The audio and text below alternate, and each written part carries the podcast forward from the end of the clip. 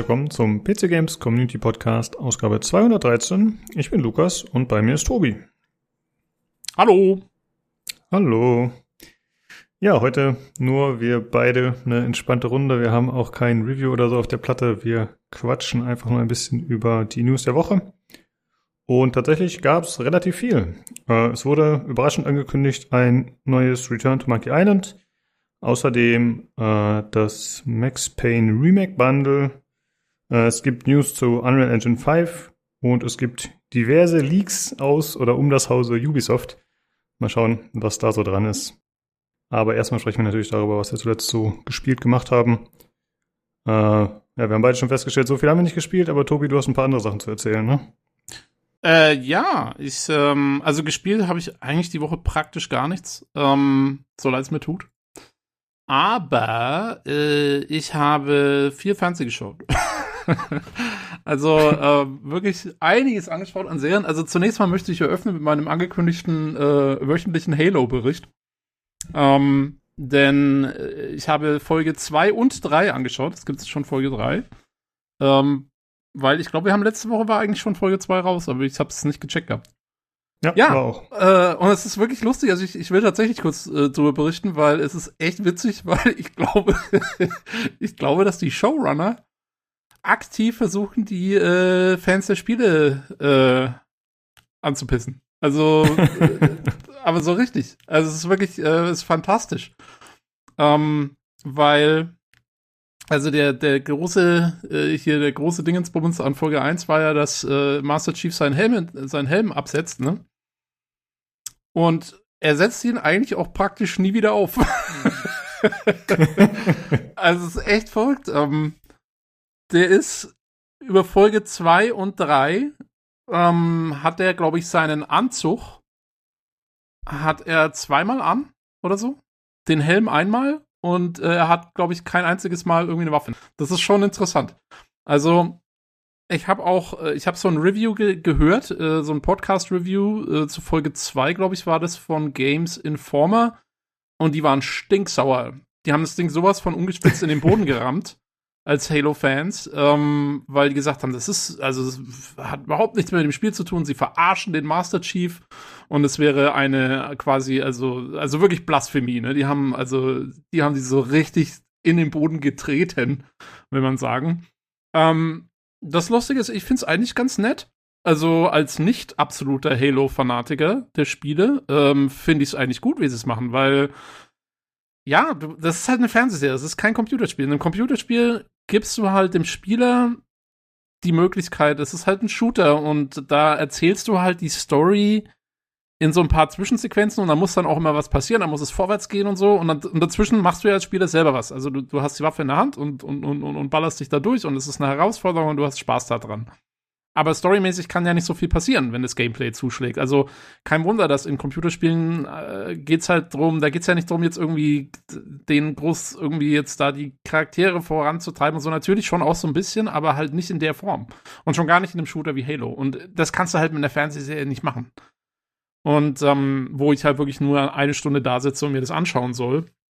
Und sie versuchen quasi da eine Story zu erzählen, in der Master Chief über dieses Spartan-Programm, wo er ja quasi da verändert wurde und augmentiert wurde und so, ähm, ja, wie er damit irgendwie zurechtkommt und dann sozusagen über diese Alien-Artefakte, die sie da finden, irgendwie so seine Menschlichkeit wiederentdeckt, so ein bisschen. Und ähm, das, also wenn man mal, wie gesagt, ich kann absolut nachvollziehen, dass man als Fan der Spiele stinksauer ist, weil es eben die Spiele überhaupt nicht wiedergibt. Also es ist wirklich was völlig anderes.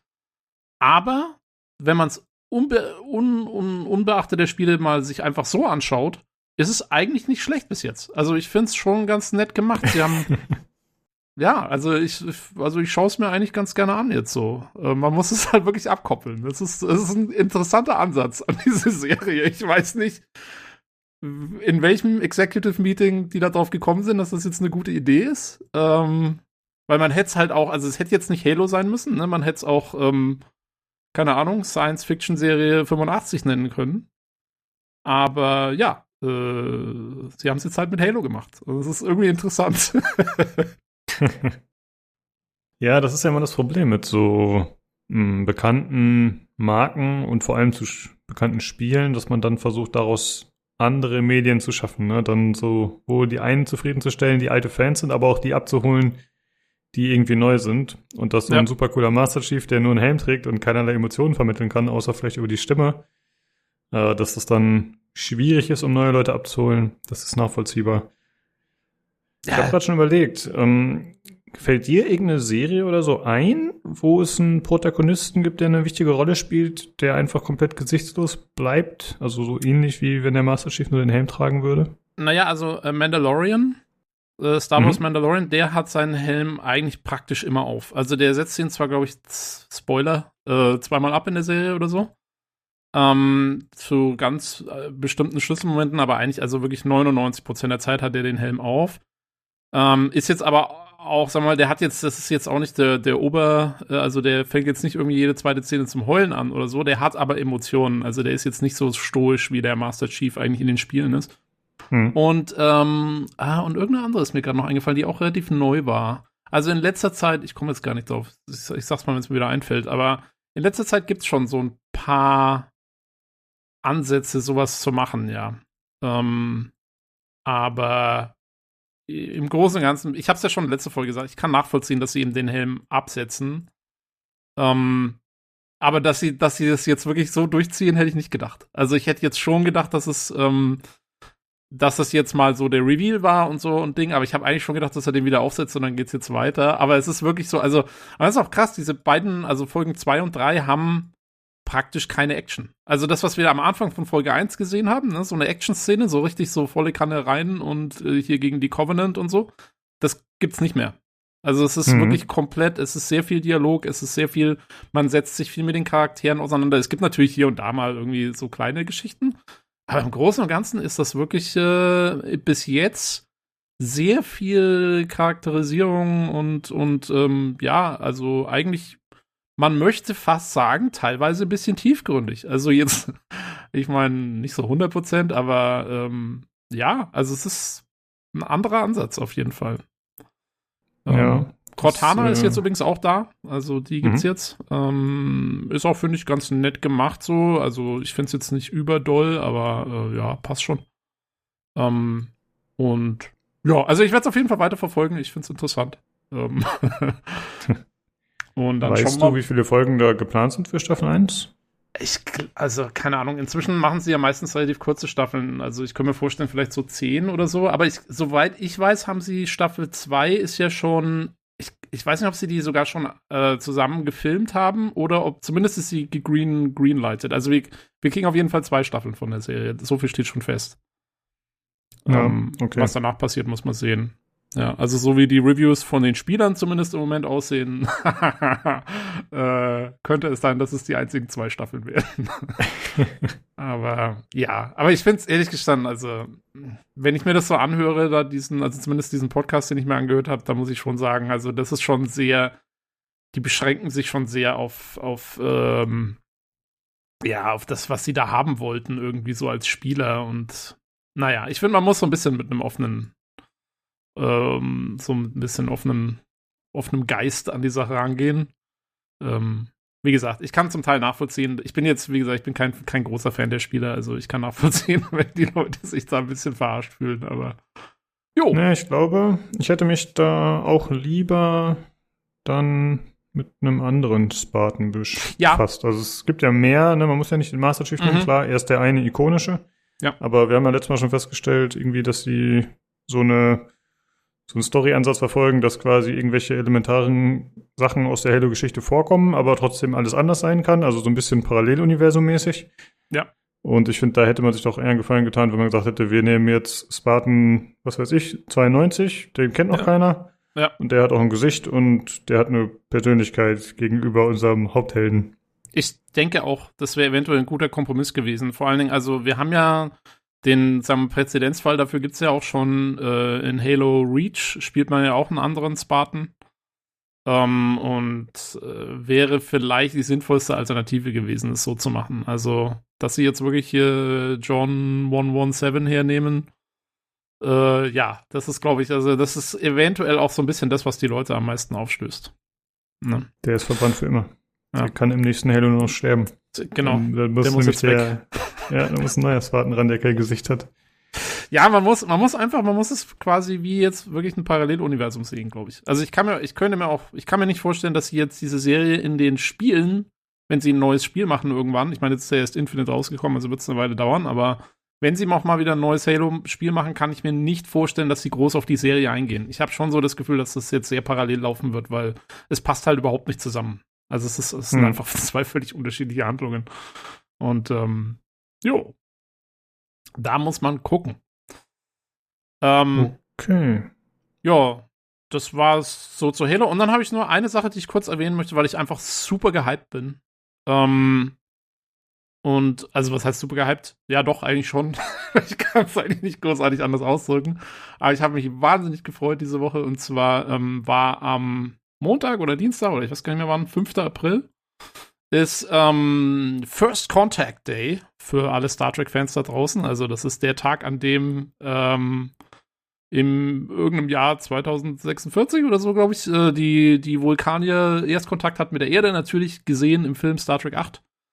Ähm, und zu diesem Anlass ähm, haben sie einen Teaser rausgehauen und haben verraten, dass für Star Trek Picard Season 3, also die nächste Staffel, die dann hoffentlich nächstes Jahr kommt, und die jetzt auch schon abgedreht wurde, die zusammen mit Staffel 3 schon, äh, mit Staffel 2 schon gedreht wurde und die schon fertig ist. Ähm, ja, für Staffel 3 ist die komplette alte Next Generation Crew wieder am Start. Also äh, alle Schauspieler, äh, die man kennt äh, von der von der Brückencrew, außer Wesley Crusher, ähm, sind wieder mit dabei.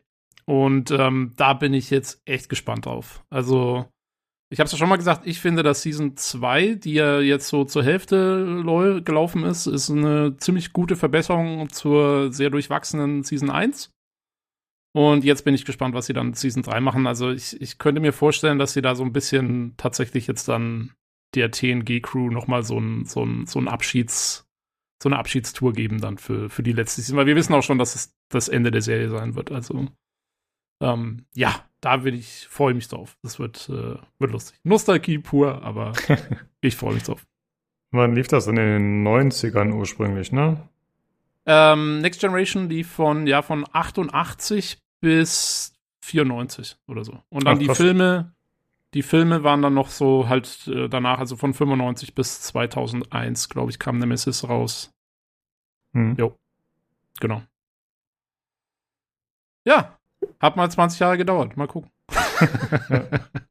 Ja, da musst du dann äh, mit Olli den Star Trek Cast machen. Ich, also ich glaube echt, wir müssen Star Trek Cast machen. Nur. Also es wird nicht anders gehen, irgendwie so im Mai, Juni, vielleicht wenn die neue Serie auch noch angelaufen ist, Strange New Worlds und so. Und äh, wir werden wahrscheinlich auch äh, Sauerland Boy wieder einladen, in Sven, der bei unseren beiden Star Trek Casts, die wir bis jetzt gemacht haben, ja schon mal dabei war, weil der ist nämlich, der hat eine etwas andere Meinung als äh, ich zum Beispiel. ähm, weil der findet das alles total scheiße. Ähm, und da werden wir uns dann mit auseinandersetzen können. Ja, bestimmt finden sich auch noch die ein oder anderen auf dem Discord oder so. Letzte Mal ja, waren ja wir mal. Also ich meine, ich denke, auch sehr viele dabei, ne, bei den Starcasts. Jo, jo, jo. Ja, wir müssen mal gucken. Also ich meine, wenn wir dann, wenn wir so vier Leute haben oder so, glaube ich, ist vielleicht ganz gut. Jo, ja. aber äh, das hat mich sehr gefreut. Also nächstes Jahr hoffentlich der Abschiedsgruß der Next Generation Crew. Jo, okay, das war's von deiner Seite. Das war's. Ich habe äh, ich habe auch noch äh, ich habe The Book of Boba Fett angeschaut, also Star Wars jetzt. Ähm, aber da rede ich mal da rede ich mal nächste Woche drüber, äh, wenn der Olli wieder da ist, ähm, weil der hat's ja auch gesehen, weiß ich noch. Und äh, da habe ich auch ein paar Kommentare zu. aber ähm, ja, da brauche ich jetzt mit dir hier nicht anfangen. Das war jetzt eh schon viel zu viel wahrscheinlich. mein Gehirn ist schon wieder überladen. Ich sehe nur Sterne. Das ist zu viel. Äh, ja, okay. Ähm, ich habe tatsächlich nichts zu berichten. Ich habe diese Woche gar nicht gespielt, glaube ich, und auch sonst nichts großartig konsumiert, was berichtenswert. Ich habe auf äh, YouTube und auf Twitch habe ich rumgegammelt, aber das ist jetzt nichts, was ich irgendwie empfehlen kann. Niemand. okay, äh, dann kommen wir zu der aktuellen Verlosung. Wir verlosen einmal einen Steam Key zu Trüberbrook. Äh, bis zum 15. April läuft die Verlosung noch. Der Key ist gesponsert von Rocco. Wenn ihr teilnehmen wollt, dann wäre das äh, übers Discord im Verlosungschannel. Das ist discord.gg slash pcgc. Gut, äh, dann machen wir doch weiter mit dem Hörerfeedback. Da haben wir diesmal ein paar Sachen bekommen. Und zwar hat sich der Martin aka Blei wieder gemeldet, Tobi.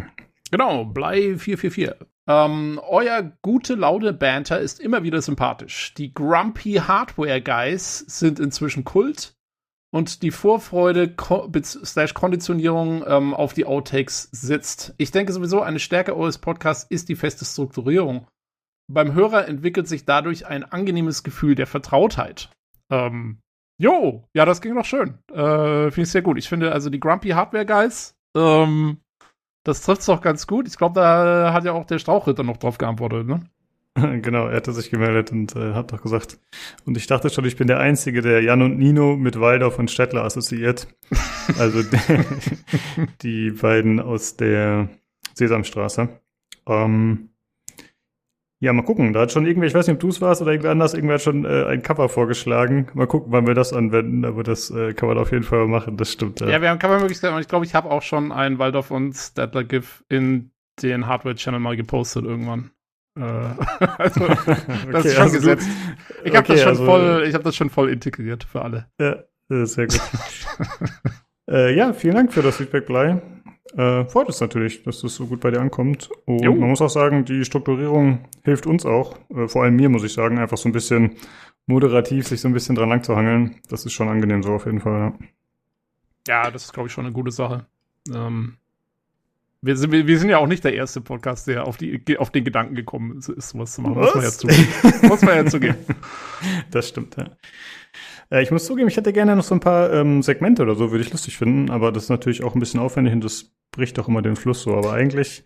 Ja, äh, und ich glaube auch, man darf es nicht übertreiben. Also ich, mhm. ich, ich glaube, was wir jetzt haben an Segmenten ist eigentlich eine ganz gute Zahl. Außer man macht, also es sei denn, du meinst sowas wie irgendwie, was dann vielleicht alle paar Wochen mal kommt oder so so wiederkehrende ja. Sachen, aber ähm, ich glaube, so für, für jede Folge haben wir eine ganz gute, ganz guten Flow entwickelt, so habe ich so das Gefühl. Also jetzt, wenn wir jetzt noch irgendwie drei andere Sachen mit einbauen, die so jedes Mal kommen, ich glaube, dann wird es zu äh, ausgefieselt irgendwann. Hm. Ja, das kann sein. Okay, und wir haben noch ein weiteres Feedback von Dr. H. Dreddy. Muss doch sagen, mittlerweile ist das mein Lieblingspodcast. Der ganze Aufbau ist einfach geil, die Leute alle einzigartig. Ein wahrer Genuss, euch in der Nachtschicht zu hören. Danke. Ja, oh. danke dir für das Lob. Das ja, äh, freut uns sehr. Ja. Was machst du noch auf der Nachtschicht? Was, äh, wo, wobei hörst du uns? Also ich finde ja eigentlich kann man am besten hören, wenn man eher eine repetitive Aufgabe macht. Ne? Also ich höre halt auf Arbeit auch viel Podcast. Äh, aber wenn ich mich dann auf bestimmte Fälle im Büro konzentrieren muss, dann muss ich leider die Podcasts auch mal pausieren, weil sonst die Gefahr doch so hoch ist, dass man irgendwie Scheiße baut. Ja. Äh, ja, kommt immer so drauf Absolut. an, was man so macht. Also so geht's mir auch. Ich, ähm, ich, ich höre auch, also ich höre sehr viel, also beziehungsweise mein, mein Podcast-Konsum schwankt halt extrem. Äh, je nachdem, was ich auf der Arbeit gerade zu tun habe. Wenn ich halt irgendwie Schreibkram machen muss, da kann ich nichts zuhören. Das äh, lenkt mich dann zu stark ab. Und vor allen Dingen also keine Sprache. Also da kann ich dann, ich, ich kann auch nicht mal, ich, ich mag dann auch nicht mal Musik hören, wo irgendwie gesungen wird. Dann habe ich lieber irgendwas Instrumentelles oder so. Ähm, aber zum Beispiel im Moment, ich mache jetzt gerade wieder äh, eher so, ja, so Experimentalarbeit und sowas, wo man halt viel mit den Händen machen muss. Und da kannst du, also, wir, wir lachen immer so, man könnte eigentlich auch echt, also für, die, für das, was ich da so mache, könntest du auch einen Affen trainieren. Also es ist, da brauchst du eigentlich echt keinen, äh, ja, keinen keinen richtigen Menschen für. Und ähm, ja, und da ist es dann echt immer gut. Also Podcast sein. Ich habe mir jetzt extra auf der Arbeit habe ich mir jetzt so ähm, und zwar, weil ich das dann über meinen Arbeitscomputer auch höre. Und das ist halt ein Festcomputer, der steht da. Ne? Aber ich brauche oft mal relativ viel Raum zu manövrieren. So. Also ich sitze zwar eigentlich da an so einem Setup, aber ähm, muss dann manchmal irgendwie auch, keine Ahnung, so zwei Meter weg mit dem Kopf. Und, ähm, und dann habe ich mir extra so wie so ein, kennst du noch diese alten Telefonhörerkabel, die so aufge, aufgerollt mhm. sind, ne? So Genau, habe ich mir so ein Kabel habe ich mir besorgt als Audio-Verlängerungskabel für meinen Kopfhörer, damit es quasi da so mit, mitgehen kann mit mir. Und war voll stolz, ne, und habe das so einem Kollegen gezeigt und so gemeint, hey, guck mal, habe ich mir jetzt neu gekauft, ne, habe ich jetzt hier dran mein Setup geupgradet und so. Und der schaut mich dann so an und meinte so, wieso machst du kein Bluetooth? und ich so, ja, okay, ich bin zu oldschool. Ja, ein Labor voller Affen. Mhm. Und ich mittendrin. ja, manchmal kommt man auf so geniale Ideen nicht. Aber ich nutze ja auch Bluetooth im, im Alltag hier am Rechner und manchmal ist es auch nervig. Ein Kabel ist auf jeden Fall eine weniger fehleranfällige Geschichte. Es sei denn ja. natürlich, man wickelt sich darin ein oder so, aber ansonsten ist ein Kabel eigentlich ganz nett. Ja, und ich habe halt auch, also was mich halt an Bluetooth-Kopfhörern immer stresst, ich bin dann so, so, so, so äh, OCD-mäßig drauf mit den Batterien. Also ich habe immer Angst, dass die Batterie dann leer geht. Dann muss ich sie immer wieder aufladen. so. Bei Kabel hast du den ganzen Stress nicht. Naja. Ja, das stimmt. Äh, gut, dann würde ich sagen, machen wir weiter mit dem Hardware-Teil.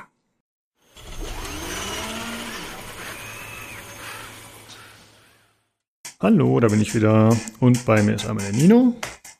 Servus. Und einmal der Jan. Der gerade sein Steam Deck äh, äh, mutet. Hi. hey. Äh, ja, das wird heute auch das Thema sein tatsächlich. Äh, Jan hat sein Steam Deck äh, bekommen und du wirst uns gleich mal ein bisschen berichten, wie es denn in der Praxis war, so in den zwei, drei Tagen, die du es jetzt nutzen konntest. Aber natürlich sprechen wir zuerst darüber, äh, was gespielt wurde und wie es in Tarkov lief. Nino, wie war es diese Woche? Äh, in Tarkov lief es hervorragend. Äh, die aktuelle Wertung ist im Plusbereich. Äh, das hat sich in den letzten 45 Minuten, nachdem ich es eingetragen habe, geändert. Ähm, das war wirklich hervorragend. Das war schön. Wir hatten ein paar wirklich gute und sehr, sehr angenehme äh, Runden mit ein paar sehr netten Leuten. Das hat mich sehr gefreut. Niemand hat irgendjemand aus Versehen in den Kopf geschossen. Jan, sorry. Ähm, und ja, Nee, war wirklich schön. Richtig schlimm und äh, richtig grausam und sehr enttäuschend ähm, war gerade das Erlebnis, dass während ich dachte, okay, ähm, jetzt ist der Vorspann für den 40 Euro Assassin's Creed DLC vorbei, ähm, tatsächlich nicht der Vorspann vorbei war und auch nicht das, ähm, ja, äh, das Eingangsgespräch, sondern der DLC vorbei war. Ähm, Jan war live dabei, ich war ungehalten, sagen wir es so. Ähm, der ganze, der ganze DLC mit, mit ein bisschen OP sein und sehr groß ausgelegt, von wegen, von wegen siebeneinhalb Stunden im, im Minimum für siebeneinhalb Stunden musste schon wirklich jedes, jede Truhe öffnen auf dieser Mikrokarte, auf der du da rumrennst. Ähm, ja, da war ich ein bisschen unglücklich. Aber das hat mich äh, diese Woche nur zwei Spielsitzungen gekostet. Ich habe auch nicht gedacht, dass ich äh, damit und von dessen Ende vor allen Dingen berichten kann, aber dem ist so. Ja, also Standalone, Add-on, 40 Euro, sieben Stunden. Ja, das sind die Eckpunkte. Also okay. sieben Stunden sind schon, sind schon, wie gesagt, da musst du jede Goldkiste öffnen. ja, man muss auch sein Geld wieder rausholen, ja. Dann muss man das mal machen. Nee, klingt ziemlich scheiße, ja. Das stimmt. Ähm, okay, ich sehe, Jan, du hast auch noch äh, Ubisoft gespielt. Ein bisschen Division oder was? Äh, genau, ich hatte eine Online-Konferenz und habe dann gelbe Missionen wieder gemacht den ganzen Tag, indem ich quasi, ich habe quasi gesagt, hier, Protokoll, macht mal irgendjemand anders, nicht nur ich. Und dann habe ich das gemacht. Und das war ganz okay. Äh, ich habe quasi die gelben Missionen gemacht. Das ist immer so Manhunt-Geschichte, muss man immer vier Leute äh, quasi fangen und da äh, muss man quasi erst Intel machen und das Intel, das kriegt man dadurch, äh, dass man halt irgendwie Missionen macht oder Checkpoints wieder erobert und bla bla oder irgendwelche Bounties. Und das habe ich dann mit drei Leuten gemacht. Der vierte, der wird erst irgendwie, ich glaube, nächste Woche oder in zwei Wochen freigeschaltet. Das dauert immer ewig. Das ist immer so ein Acht-Wochen-Zyklus oder so. Und ganz am Ende steht dann quasi der Obermotz. Und den kann man dann quasi, wenn man alles vorher gemacht hat und es, äh, wie gesagt, dauert so, weiß ich, sechs Stunden oder so für die drei oder ich sag mal so acht für die vier. Äh, dauert immer so, ja, so ein bisschen, bis man da hin ist. Dann kann man den dann umlatzen und dann gibt's dann irgendwie, weiß ich immer, Loot am Ende und äh, ja, und dann ist okay. Das ist auch das Einzige, was ich tatsächlich bei Division immer noch mache. Also ich gucke immer rein, ob es gelbe Missionen gibt. Wenn es gelbe Missionen gibt, dann mache ich die. Also diese Mainhand-Geschichten und dann logge ich mich wieder aus und dann war es wieder für ein paar Wochen. Ja. Gut. Ach so, und äh, Last Stop weiß ich noch nicht. Äh, da habe ich jetzt nur so drei Stunden drin. Das ist weniger Spiel als irgendwie Film. Also das hätten sie auch einfach auf YouTube stellen können, ehrlich gesagt. Äh, ist von den Story, also das ist so aus der Reihe, wo äh, Microsoft irgendwie der Firma Annapurna irgendwie drei Euro überwiesen hat und dann haben die quasi ihren ihren Indie ihren Indie Arzi Fazi Katalog in den Game Pass geschüttet. Und ähm, das ist so aus der Kategorie und da habe ich jetzt aber nur so zwei Stunden Sprint. Die Stories die sind irgendwie ganz cool irgendwie, das ist so ein bisschen absurd alles. Ähm, aber weiß ich jetzt noch nicht, wie es tatsächlich so weitergeht oder wie es dann endet oder irgendwas. Äh, nächste Woche dann wahrscheinlich. Mhm. Äh, Olli hatte das schon mal reviewed oder zumindest davon berichtet in Podcast Folge 182. Ja, okay. Wie fand der es denn? Äh, ich weiß nicht mehr genau, ehrlich gesagt. Ich befürchte mittelmäßig, aber ich kann es dir nicht mehr sicher sagen. Na gut, alles klar. Dann höre ich mir nicht vorher an, damit ich nicht eingenommen bin. Ich höre es mir nachher an. Dann. Genau, ja, bitte dein eigenes Urteil. Ja. Okay, äh, ja, und wie gesagt, du konntest ja auch ein Urteil bilden vom Steam Deck, das du bekommen hast. Äh, ja, erzähl mal, wie, welche Version hast du und äh, wie ist es so bisher? Ähm, ja, ist ein interessantes Stück. Also, ähm, äh, es gab ja einen, äh, den großen Unpacking-Stream, äh, was einigermaßen unspektakulär war, weil das Paket besteht tatsächlich nur aus einer Tasche, einem Ladekabel und dem Steam Deck an sich und das war es eigentlich schon. Das war herausragend. Das war ein historisches Ereignis. Genau. Und dann hat man. Ich habe jede Sekunde genossen. Du bist auch leicht zu beeindrucken. Ja.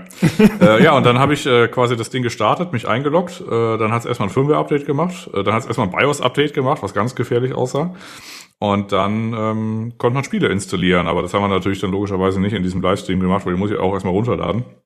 Und ich habe da natürlich auch erstmal die, äh, also die großen Sachen runtergeladen, also sprich sowas wie God of War oder irgendwie Elden Ring und äh, was weiß ich, Mafia 3 und Anno und bla bla bla alles. Und habe dann geguckt, äh, was so läuft. Also wenn man so äh, das öffnet, wenn ich jetzt, also ich habe es auch gerade in der Hand, ich klicke so ein bisschen rum, das heißt, wenn man jetzt ein bisschen was hört oder so, dann entschuldige bitte. Äh, ich habe jetzt zum Beispiel alle Spiele, habe ich ungefähr 1500 Spiele in meiner, also 1500 Spiele in meiner Steam-Bibliothek. Und für das Steam Deck optimierte Spiele sind davon äh, 273. Und dazu gehört zum Beispiel sowas wie Ori and the Blind Forest, Elden Ring, Horizon Zero Dawn, God of War, Dirt 5, Metro Exodus, Dead Cells, Absu, also halt so ein, ne, so, also ja, so ein schöner Schwang eigentlich, also halt so, sind schon ein paar, sind, also es sind jetzt nicht irgendwie drei oder sowas. Und dann habe ich aber auch mal so ein paar äh, Spiele runtergeladen, die, äh, ich sag mal, mehr wegen unter Ausschluss der Öffentlichkeit. Also zum Beispiel Oldboy ist, ist markiert mit, also das ist so ein äh, Sidescroller irgendwie, ich weiß nicht, vor ein paar Jahren kam der mal raus, so ein äh, Pixel-Gedöns, äh, was irgendwie auch ewig in, den, in Entwicklung war. Ist zum Beispiel markiert als läuft nicht. Ich habe jetzt einfach nur mal, nur mal gestartet, habe meinen Spielstand wieder geladen und konnte mal von links nach rechts fliegen. Es scheint, dass alle Buttons funktioniert haben. Also für mich läuft es erstmal grundsätzlich. Das kann natürlich sein, äh, dass dann irgendwas nicht geht, aber so grundsätzlich das Programm startet und wird ausgeführt. Mhm. Oder zum Beispiel äh, The Night of the Rabbit, was halt original, ich glaube, drei Leute spielen. Das äh, ist auch markiert als läuft nicht, läuft aber trotzdem. Nex Machina läuft mit elf Frames und stürzt dann ab zum Beispiel. Also das war jetzt was, was nicht läuft. Aber Nex Machina ist auch unfassbar scheiße programmiert. Das ist von Hausmarke irgendwie so ein Arcade-Top-Down-Shooter. Und sobald du ein HDR-Display dran hast, also es gibt keinen Nicht-HDR-Modus. Also das kann man nicht ausschalten zum Beispiel. Ne? Das ist alles ganz wild. Äh, aber es ist zum Beispiel sowas wie Android, äh, äh, Android Assault Cactus oder so läuft wieder. Ja, und dann habe ich halt so einfach so ein paar Sachen äh, quasi vor mich hingestartet. Ich habe zum Beispiel auch Anno 2070 äh, mal gestartet. Dann äh, wird so ein Thin-Client vom Ubisoft äh, Connect installiert und dann startete es und dann konnte ich in Anno rumklicken. Und das war dann auch schon mal. Das war so eins der Kategorie Spiele, wo Steam nicht wusste, was es geht. Äh, Mafia 3 zum Beispiel, ähm, das ist in der Kategorie, ja, läuft nicht und es läuft tatsächlich nicht, weil vorne kommt ein 2K-Launcher und der fragt, ob, äh, dann muss man dann quasi irgendwelchen AGBs zustimmen. Und du hast aber keinen Mauszeiger und du kannst auch nicht klicken. Und daran scheitert's. Also grundsätzlich startet das Spiel, aber dadurch, dass man quasi nicht, äh, weiß nicht, auf so einen Link oder auf so einen äh, Bestätigen klicken kann, äh, deswegen geht's da nicht weiter, was ein bisschen traurig ist, aber so ist es halt manchmal. Aber grundsätzlich muss man sagen, also ich habe äh, mehr Erfolg gehabt, als ich dachte irgendwie mit einfach wahllos Dinge runterladen und Dinge starten und das äh, läuft schon eigentlich ganz gut. Ja, so das, zum äh, groben. Ja schon mal Mhm. Ja, klingt ja schon mal sehr gut. Ich hoffe, ich nehme das nicht vorweg, aber mich würde mal interessieren, wie war denn bei Anno speziell die Steuerung? Weil das stelle ich mir ein bisschen schwierig vor auf so einem Gerät. Ja, war scheiße, aber es lief halt grundsätzlich. ja. Also das läuft ungefähr so wie der, also ich sag mal so ein äh, Point-and-Click-Adventure, ne? Das, also das äh, Gerät muss man sich vorstellen, das ist äh, ja so 30 Zentimeter breit und ungefähr so ja so ja, zwei Zentimeter hoch und vier Zentimeter an den an den Seiten, wo man es quasi anfasst, also äh, also diese knubbeligen Seiten, wo halt die die Trigger sind. Und äh, das Display ist in der Mitte drin. Das Display ist aber verhältnismäßig klein. Das ist jetzt nicht irgendwie, weiß nicht, groß wie ein Fernseher logischerweise oder ein richtiges. Das ist halt so ein Mobilgerät. Ne? Und das ist für ein Mobilgerät auch schon verhältnismäßig groß. Und bei Anno ist es so, es startet zwar grundsätzlich, ist auch ein bisschen fummelig alles, also, aber du kannst es schon irgendwie bedienen. Wenn man jetzt gar keine andere Möglichkeit hat und ganz verzweifelt Anno spielen will, dann ist es wahrscheinlich schon was, was irgendwie geht, aber es ist so eine richtig krass geile Erfahrung ist es jetzt nicht, aber dass es überhaupt startet und irgendwie Eingaben akzeptiert, ist eigentlich schon beeindruckend genug, wie ich finde. Ja. Hast du denn schon, hast du denn schon wie, wie ein Teenager auf deiner Couch gelegen, die äh, Beine auf dem Bauch, die Beine hinten hochgestreckt, leicht wippend und dabei irgendein wunderschönes Spiel gespielt. Mm, Vielleicht ab und nicht, zu gekichert. Ja, gekichert jetzt nicht, aber das liegt eher an mir persönlich als äh, an der Großartigkeit des Steam Decks. Ähm, äh, also so also ein bisschen auflegen sollte man es schon. Also ich habe mich jetzt in meinen in meinen Kissenberg gekuschelt und habe dann dafür gesorgt, dass man quasi so äh, den Arm irgendwie so aufliegen hat. Weil wenn man das einfach nur so in der freien Luft hält, dann ist es eigentlich schon verhältnismäßig schwer. Also das heißt, wenn man das so seinen Kindern gibt oder so, damit die irgendwie, weiß ich, in der Steam-Bibliothek von einem rumasen können, dann hat man ziemlich, also dann wird gut der Bizeps trainiert. Also das heißt, die spielen so vier Wochen mit dem Steam Deck und dann hauen sie dich um, weißt du? das, ist dann, okay. das ist dann schon ein schönes Krafttraining. Ähm, also man muss da irgendwie schon so ein bisschen gucken. Das ist jetzt nicht so wie ein Gameboy, den man irgendwie so locker mal so, weiß ich, äh, ich halte es gerade mal so über meinen Kopf oder so, aber ich habe dann schon, also, also ich würde es vermeiden wollen, dass das Ding mir auf die Stirn äh, saust. Also das ist dann schon ein bisschen schwer. Aber wenn man es so ein bisschen ablegt oder so ein bisschen irgendwie so sich so verkantet oder jetzt so äh, auf den Ellenbogen zum Beispiel abstützt, dann kann man das irgendwie schon gut halten. Und ich habe das jetzt äh, mal so eine halbe Stunde oder anderthalb Stunde gemacht. In dem Fall habe ich Celeste gespielt. Und äh, Celeste ist so ein Plattformer, das äh, läuft original auf, äh, weiß ich, einer Kartoffel, wo man zwei Drähte reinsteckt. Ungefähr ähm, so viel Strom verbraucht ihr dann nämlich auch, nämlich eigentlich nichts. Also das Einzige, was das äh, Ding dann an Strom verbraucht, ist im Wesentlichen das Display und irgendwie so diese Controller-Sachen. CPU und GPU laufen weitestgehend im, im Leerlauf bei diesem Spiel. Und dementsprechend hält der Akku auch, äh, auch relativ lange. Also ich habe zum Beispiel äh, Celeste habe ich anderthalb Stunden gespielt und da habe ich 15 Prozentpunkte Akkuladung verloren. Und Elden Ring habe ich eine Viertelstunde gespielt und habe auch 15 Prozent Akkuleistung verloren. Also das war so, das, das war so Faktor 4. Also bei Elden Ring oder bei irgendeinem AAA-Titel kann man tatsächlich zugucken, wie der Akku runtergeht. Aber ähm, ich konnte zumindest mal, also ich habe jetzt eine halbe Stunde Elden Ring gespielt und dann ging es irgendwie runter von, weiß nicht, 44 auf 20 oder sowas. Äh, oder irgendwie von knapp 50 auf 20. Ich habe dann so, weiß nicht, so ein bisschen bin ich so rumgeritten und also das geht grundsätzlich schon. Äh, krass laut ist es auch nicht. Ähm, das ist so vom äh, vom Soundeindruck im Wesentlichen, also wenn man ein normales Notebook hat, ich habe jetzt zum Beispiel so ein billiges 500 oder 600 Euro Asus Notebook mit einer 1050 Ti drin. Äh, das ist lauter zum Beispiel, wenn man damit spielt. Also das, äh, der ist hörbar, der Lüfter, und der bewegt auch ordentlich Luft. Also das heißt, wenn man äh, so quasi das so, also die Luft geht nach oben aus. Und wenn man das dann das, das so kippt und sich so anblasen lässt, dann sieht man, also dann merkt man da schon merklich, dass da irgendwie Luft irgendwie von, also durch das Gerät gepustet wird. Also das ist schon, schon ordentlich. Es ist ein bisschen hochfrequent, aber es ist jetzt nicht so brüllend laut oder so. Also man merkt, also man, man hört, dass es irgendwie läuft. Fairerweise muss man sagen, bei Celeste ist es ganz selten mal angesprungen und dann ging es wieder aus. Und bei Elden Ring läuft es halt logischerweise durch. Also da geht eigentlich der Lüfter die ganze Zeit, macht er halt so ein leises Rauschen vor sich hin. Aber es ist jetzt nicht so, dass es irgendwie krass störend ist. Aber hören tut man es trotzdem. Wird es dann irgendwo extrem unangenehm warm? Also kannst du es danach kurz auf deinem Oberschenkel ablegen oder hast du dann ein Brandloch in der ähm, in der Skinny Jeans. In deiner, in, in deiner Skinny Jeans oder in deinen ah. Chinos.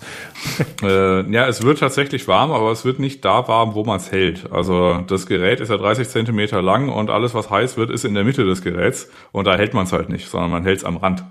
Ja, deswegen, deswegen die Frage, ob du es ablegen kannst auf, der, äh, auf dem Oberschenkel.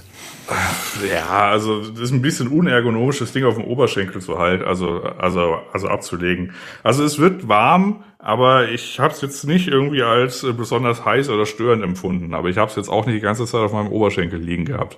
Wie gesagt, ich habe es halt so frei in der Luft schweben gehabt und geguckt, dass quasi mit der von meinen Unterarmen irgendwie in der Mitte ich mich irgendwo aufstütze oder dass es quasi äh, so auf meinem Bauch quasi so die Unterkante ist und dann ist halt der Rest dann irgendwie äh, in der Luft hängen und deswegen ist mir das jetzt nicht negativ aufgefallen. Also es wird warm, aber es ist jetzt nicht irgendwie störend oder so und ich, ich kann es auch immer noch normal anfassen. Also so schlimm ist es jetzt nicht. Mhm. Jetzt hast du gerade schon Elden Ring erwähnt und dass es ordentlich Akkuleistung zieht und ist ja wahrscheinlich auch nicht das äh, bestoptimierte Spiel und ist ja ziemlich neu. Wie war es denn so von der Performance an dem Spiel? Äh, die Performance, also ähm, man kann ja immer noch in den Einstellungen herummachen. Also sprich, man kann es irgendwie, also äh, Mittel ist quasi, also die mittlere Qualitätseinstellung ist so die Welt äh, des Steam Decks, hätte ich jetzt fast gesagt. Also sowohl Horizon Zero Dawn als auch äh, Elden Ring habe ich dann quasi auf äh, Mittel gestellt und dann ist es noch äh, einigermaßen okay. Äh, Spiele, also zumindest mal Elden Ring, wenn man das auf ganz niedrig stellt, dann sieht es aus wie so, weiß nicht, was man im Play Store irgendwie auf dem Android-Gerät runtergeladen hat, was so unter 3D-Grafik fällt. Das ist ein bisschen arg detailarm alles. Aber Mittel ist nicht signifikant schwerer zu berechnen für das äh, kleine Ding und sieht aber wesentlich besser aus. Die Ultra-Qualität brauchst du auf dem Display halt nicht, weil die, das erkennst du einfach nicht auf der Auflösung. Also die Auflösung ist ja 1280 mal 800 und es gibt eine Funktion, die Auflösung noch weiter zu verringern und dann irgendwie mit sowas wie, wie einem Upscaler, also FSR irgendwie zu arbeiten. Aber das sieht einfach plain scheiße aus. Also das ist einfach äh, blöd. Ähm, in der nativen Auflösung, wenn du das aber hast, also quasi diese 1280 und 800 und hast dann irgendwie die äh, Detailstufe von dem Spiel auf Mittel gestellt, dann ist es ein guter optischer Gesamteindruck. Also das ist, äh, das lässt sich schon irgendwie äh, ansehen. Und von der Performance ist es so, dass quasi, also du hast einen Limiter, den kannst du quasi in den Systemeinstellungen einstellen, also entweder äh, mit 15, der aber teilweise kaputt ist, also 15 Frames, ne? Aber das möchte man mhm. eigentlich auch nicht haben, aber dieser Limiter auf 30, den habe ich eigentlich ständig aktiv, außer jetzt bei Celeste zum Beispiel. Oder bei Burner Paradise ist es schlicht auch egal, weil äh, Burner Paradise äh, fordert ungefähr so wenig wie Celeste, also was die CPU und GPU angeht. Äh, und da ist quasi der Bildschirm das, was am meisten Strom verbraucht. Und ob man jetzt irgendwie mit 30 FPS 8 Watt verbraucht oder mit 60 9, das ist dann gerade auch egal. Und da hat man dann lieber 60.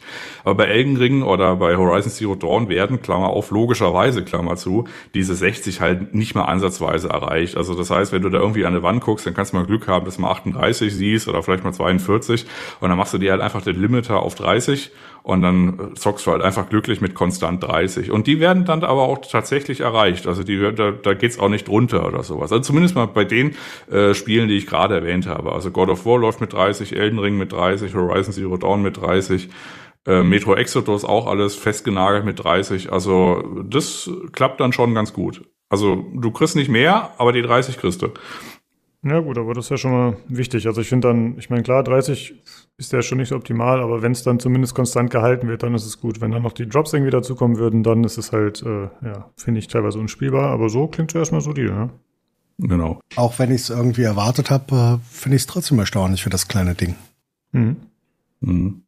Ja, also ich hatte ja irgendwie äh, unterwegs mal im Hardware-Kanal noch so ein paar Screenshots gemacht. Es gibt äh, so ein elaboriertes, äh, so ein bisschen wie ähm, im Afterburner, im River-Tuner, äh, das äh, Leistungsoverlay. Ungefähr sowas gibt's da auch schon eingebaut in der Systemoberfläche. Und dann kann man quasi das Stufe des Leistungsoverlays so in so vier Stufen noch machen. Und da wird ja auch noch ein, ein Frame, äh, also ein Frame-Time-Graph angezeigt und so weiter und so fort. Und halt auch, was quasi aktuell von der Batterie gezogen wird im Akkubetrieb. Und wenn ich jetzt zum Beispiel das Beispiel, also wenn ich jetzt das nehme, ich habe zum Beispiel jetzt Celeste gespielt, das war so, ich sag mal zwischen 5,5 und 6 Watt, was das Gerät gezogen hat. Was halt dazu führt, dass du halt diese besagte anderthalb Stunde, ich sag mal mit 15 Prozent irgendwie zocken konntest. Also das heißt, du kannst zumindest mal Celeste schon mal ein paar Stunden lang spielen, ohne dir irgendwie Gedanken machen zu müssen.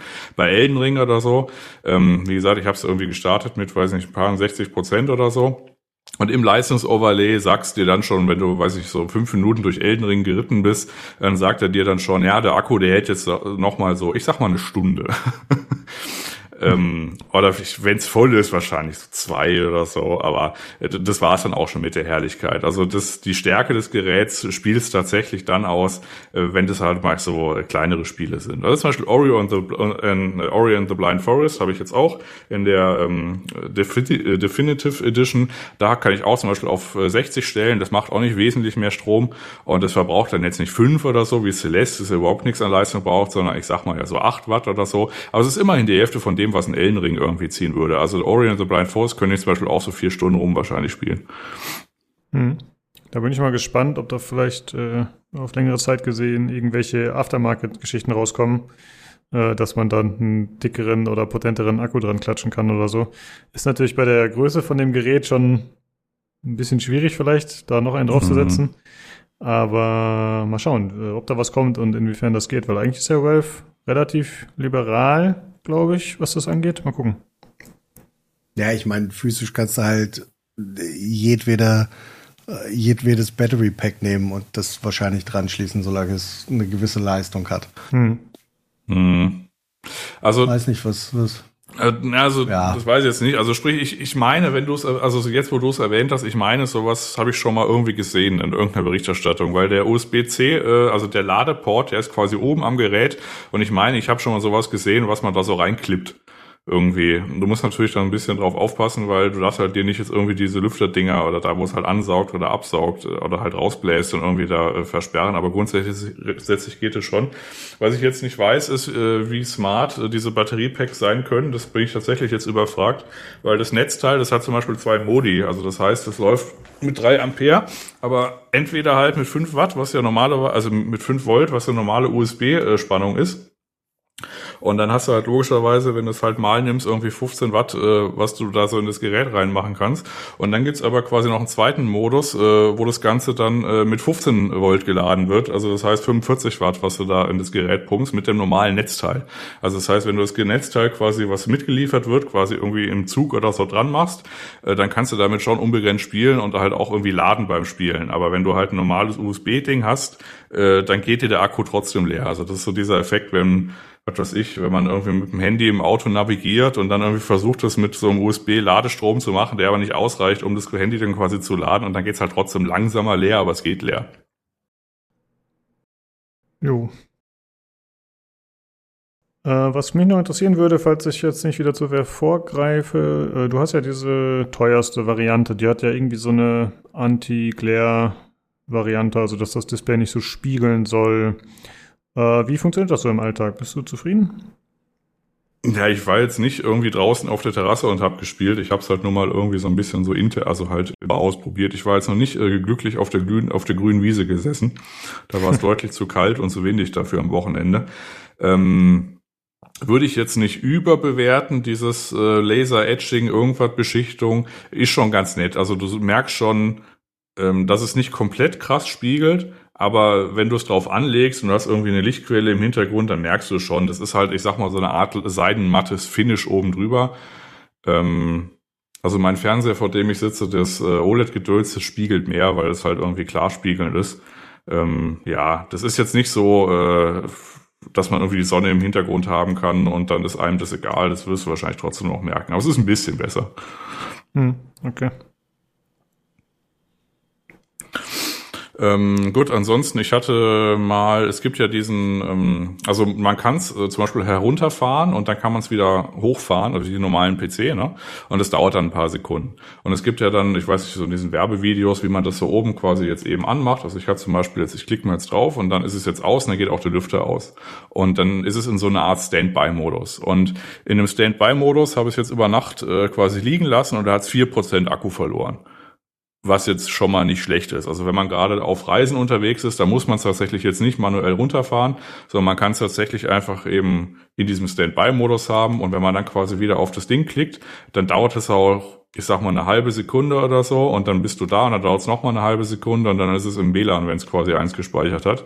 Also da ist es dann mehr weniger instantan wieder da in diesem Modus. Und in diesem Modus ist es auch so, dass es jetzt nicht irgendwie in einer Stunde zehn Prozent verliert an Akku, sondern wie gesagt, ich habe es über Nacht liegen lassen, hat vier Prozent verloren, ging von 70 auf, 4, auf 66 oder so nach irgendwie zwölf Stunden oder sowas. Also das ist quasi so als Reisemodus eigentlich schon relativ cool. Also du musst jetzt nicht irgendwie dann anfangen, das Ding immer runterzufahren oder hochzufahren. Also das ist also komplett auszuschalten. Und dieser Standby-Modus ist grundsätzlich schon funktional. Mhm. Äh, hattest du nicht erzählt, dass du beim Download von God of War noch ein bisschen auf technische Probleme gestoßen bist? Ach so, ja, das ist aber eine, eine, äh, das ist eine Nickeligkeit von God of War, weil bei God of War, wenn du das normal mit einem normalen PC runterlädst, äh, da ist mir quasi aufgefallen bei dem Steam Deck, dass es einiger, also dass es halt äh, lange gedauert hat. Und ich habe mich gefragt, hm, ist aber schon seltsam. Und dann fiel mir aber ein, dass es bei äh, meinem normalen PC genauso lange gedauert hat. Und es liegt einfach daran, dass God of War so viele Dateien hat wie der Windows-Ordner.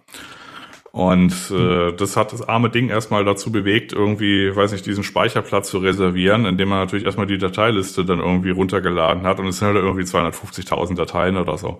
Und äh, das ist so ein Spezialfall. Also wenn man God of War runterlädt, dann weiß man das halt oder, oder lernt es dann kennen offensichtlich. Jedes andere Spiel, also Horizon Zero Dawn, Metro, Exodus, Elden Ring, normal, also im 5 Gigahertz Netz, äh, ist genauso schnell, als wenn ich es jetzt auf meinem PC runterfahren, also halt äh, runterladen würde. Also das ist schon ziemlich cool. Ja, sehr gut. Ja. Das ist auch äh, grundsätzlich so eine, ähm, ja, so eine Eigenschaft von dem Ding. Also du hast halt, äh, du hast halt endlich mal ein Mobilgerät, wo du halt eine vernünftige CPU drin hast. Also das heißt, du kannst tatsächlich auf Knöpfe drücken und es passieren sofort Dinge. Und es passieren auch im Hintergrund Dinge und äh, das lädt halt irgendwie mit voller Geschwindigkeit runter. Du startest Spiele, die Ladezeiten sind kurz. Also jetzt auch nicht mehr als irgendwie, äh, weiß ich, von der SATA-CD auf einem richtigen PC oder so. Also das ist schon ziemlich beeindruckend, was das angeht. Weil normalerweise hast du ja bei Mobilgeräten, die irgendwie so ein bisschen was abspielen können, immer so ein gewisse Bedenkzeit oder sowas, aber das hast du da eigentlich gar nicht. Also das ist eigentlich ziemlich, äh, ziemlich äh, cool, dass es irgendwie so, also es flugt halt so vor sich hin. Ich muss sagen, ich fand auch dieses äh, Leistungsoverlay, was man dazu bekommt, auch ganz cool, dass man da nochmal einen ganz guten Überblick hat. Äh, das stimmt, ja. Also es ist halt so für, so, so für die Nerds quasi, ne? Also du hast dann sowas wie eine, also jetzt eine vierstufige Anzeige und auf der höchsten Stufe hast du dann irgendwie die Temperatur der GPU, die Temperatur der CPU, äh, den Takt der CPU, den Takt der GPU und so weiter und so fort. Du hast noch quasi von jedem der acht Kerne, ist ja eine acht Kern CPU, du hast noch die VRAM-Auslastung, die RAM-Auslastung, die Batteriebetrieb, ob FSR aktiviert ist, ja oder nein und so weiter und so fort und halt diesen besagten Frametime-Paragraphen, äh, Paragraphen, also das Diagramm halt, ne? Mhm. Ähm, Graphen, so. Ohne Para. Und das ist dann schon tatsächlich insofern faszinierend, dass man mal irgendwie guckt. Also deswegen hatte die Firma AMD wahrscheinlich auch relativ wenig Bauchschmerzen, wenn es darum geht, irgendwie so eine Hybrid-Architektur irgendwie anzubieten, weil die Zen-Cores, wenn man die jetzt irgendwie, weiß ich, mit zwei Gigahertz äh, fährt, also die CPU, also diese acht Kerne, die verbrauchen dann zwei Watt. Also das ist schon faszinierend, muss man ganz ehrlich sagen wie wenig Strom die tatsächlich verbrauchen, um dann irgendwie sowas irgendwie, weiß ich, auf das Display irgendwie zu bringen und tatsächlich irgendwie sowas zu berechnen. Also wie gesagt, Celeste ist ein Pixel-Ding, das braucht tatsächlich gar nichts und Dead Cells ist auch nicht da weit von entfernt, aber zum Beispiel Ori and the Blind Forest ist ja tatsächlich irgendwie sowas wie eine 3D-Engine. Ist halt natürlich 2D, aber ist ja trotzdem irgendwie eine Engine und muss irgendwie ein bisschen berechnet werden. Und selbst das äh, verbraucht nicht sonderlich viel, äh, viel Strom. Wie gesagt, ist halt kein Elden Ring oder kein God of War, kein Horizon. Und das kannst du da mal so mit dem, äh, mit dem dir zur Verfügung stehenden Akkupack irgendwie mal so vier Stunden spielen. Und das ist dann schon ziemlich beeindruckend, wie wenig Strom das Teil tatsächlich äh, braucht. Und dazu darf man auch nicht vergessen, das ist ja schon, äh, die Technik ist ja schon ein bisschen älter. Also eigentlich ist der Chip, glaube ich, von 2020. hm. Ja, das klingt äh, schon ziemlich gut auf jeden Fall. Und ich finde ja auch, dass man, natürlich ist Akkuleistung nicht irrelevant, aber es ist ja häufig so, dass man im Alltag eigentlich auch äh, immer die Möglichkeit hat, äh, irgendwo zu laden. Ne? Das ist jetzt nicht so, dass man immer weit ab von Steckdosen ist. Also mhm. ist schon cool, dass sie das so gut verknüpft haben, da die Leistung mit den Spielen, ja. ja. Also fairerweise muss man, also so nach meiner Erfahrung ist es so, du kannst diese, diese großen Spiele, diese AAA-Sachen, die kannst du da starten und irgendwie spielen. Ich persönlich empfand es ein bisschen, also ein bisschen als anstrengend. Also gerade sowas wie, weiß nicht, Celeste oder, oder Dead Cells, irgendein Plattformer, äh, da sind die Pixel groß genug und die Elemente groß genug, beziehungsweise so wenig Elemente, dass es eigentlich ein klares Bild ist. Du wirst da nicht über, überfordert irgendwie. Und bei Ori geht's irgendwie auch noch.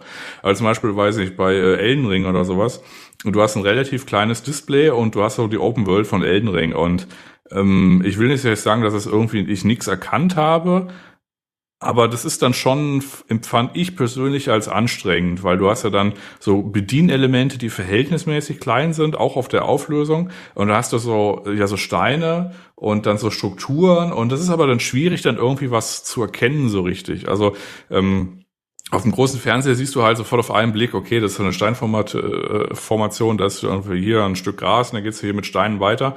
Und äh, da muss man tatsächlich auf dem kleinen Display schon mal irgendwie ein bisschen drüber nachdenken, was man da eigentlich so gerade vor sich sieht.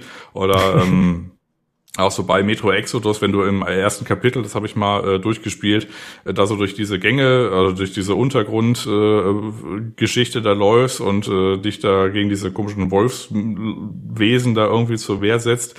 Ähm, das war dann auch verhältnismäßig anstrengend, da irgendwie was zu erkennen, was jetzt irgendwie Vordergrund, was Hintergrund ist.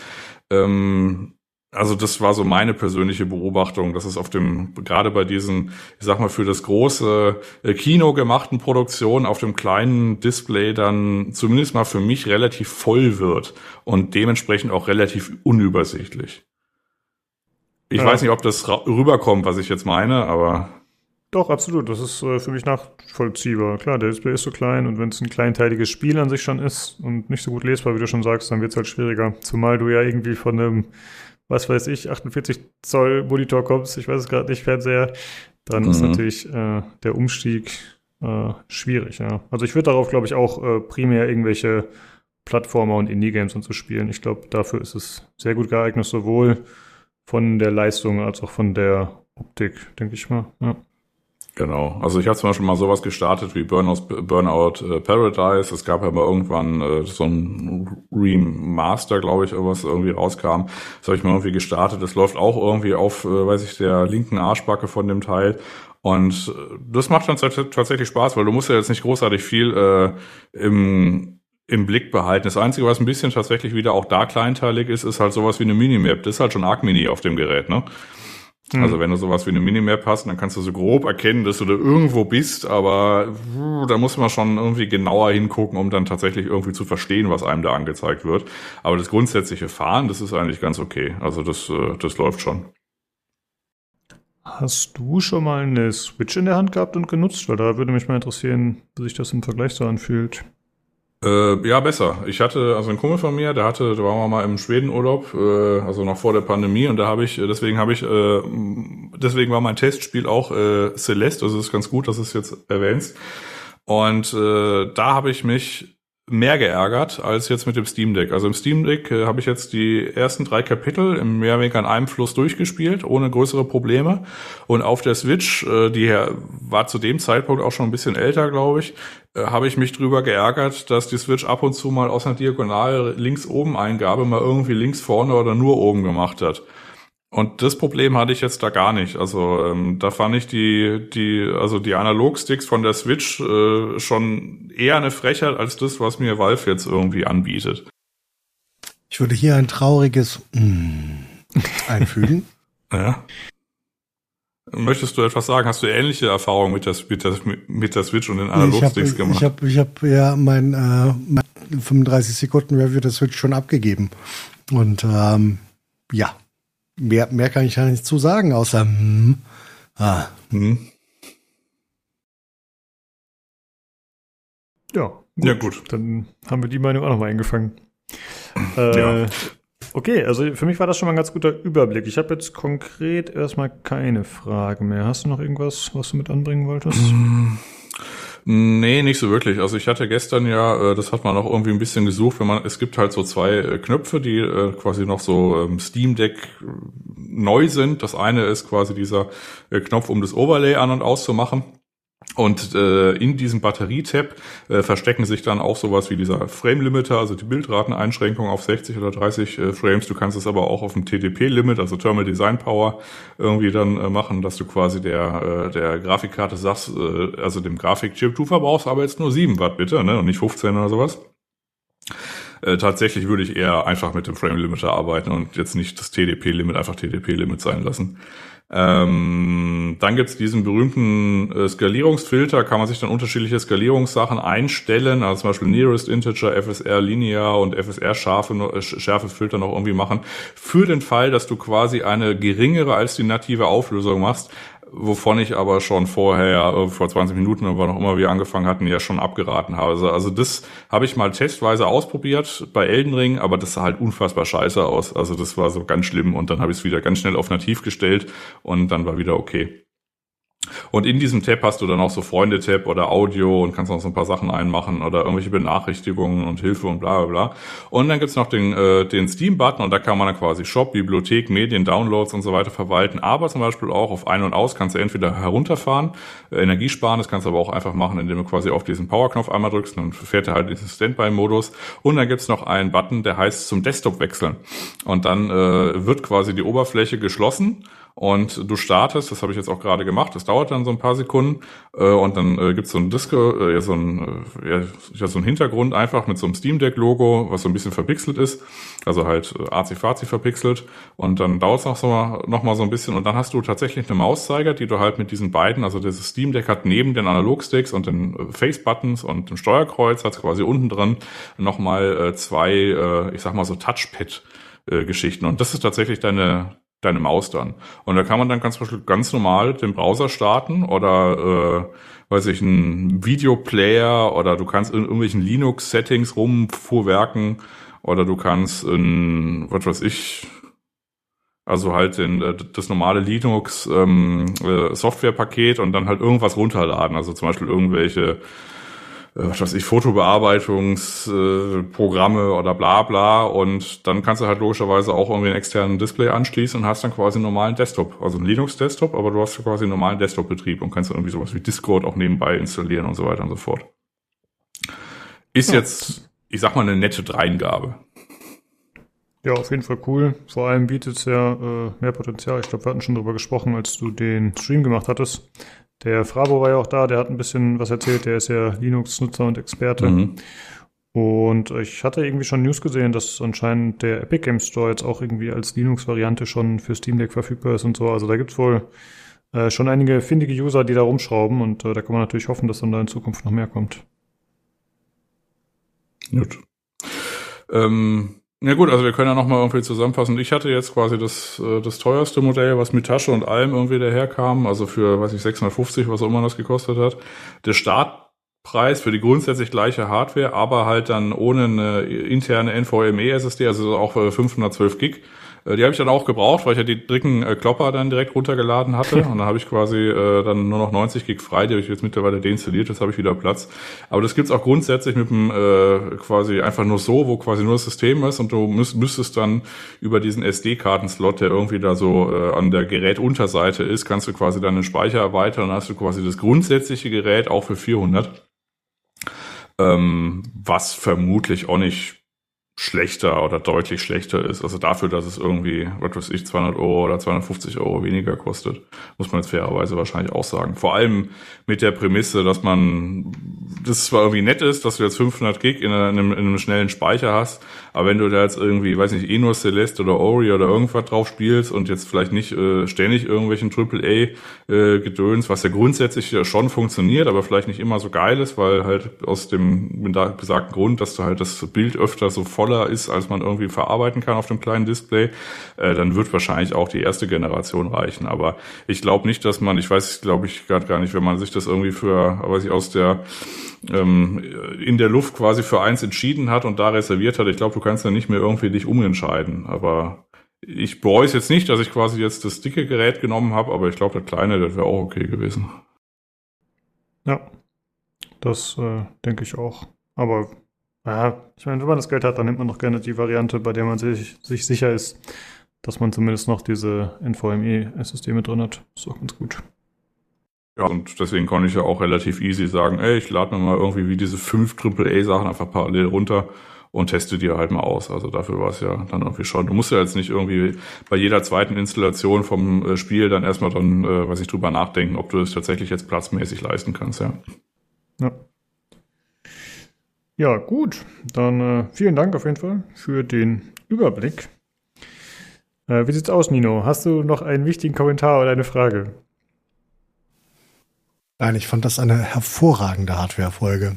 Mein, mein Beitrag, ich, hab, ich hatte mir vorher überlegt, mein Beitrag wird da werden staunende Zurufe sein wie wow, hm, Wahnsinn. Aber selbst das konnte ich vor Staunen gerade noch so äh, an mich halten. Nein, alles gut. Ähm, ich finde es gut. Ich finde, äh, das Gerät hat eine ganze Folge verdient. Und genauso haben wir es auch gemacht. Danke, Jan. Genau. Ähm, vielleicht noch an die Zuhörer, wenn ihr jetzt nochmal speziell eine Frage habt, weil irgendwas äh, euch noch interessiert an dem Gerät, könnt ihr das natürlich gerne nochmal loswerden. Am besten wahrscheinlich im Hardware- oder Hörerfeedback-Channel. Äh, vielleicht Jan anpingen, äh, dann wird er das bestimmt beantworten, insofern mhm. das möglich ist.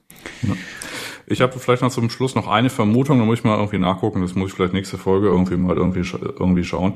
Äh, zum Beispiel Horizon Zero Dawn, äh, das äh, lacht mich gerade so an, das hat ja diese, äh, diese Eigenheit gehabt, dass du quasi, wenn du das auf dem PC runtergeladen hast, dann gibt's ja unterschiedliche Hardware-Konfigurationen, also weiß ich, jemand hat eine Nvidia-Karte, jemand eine AMD-Karte und bla bla.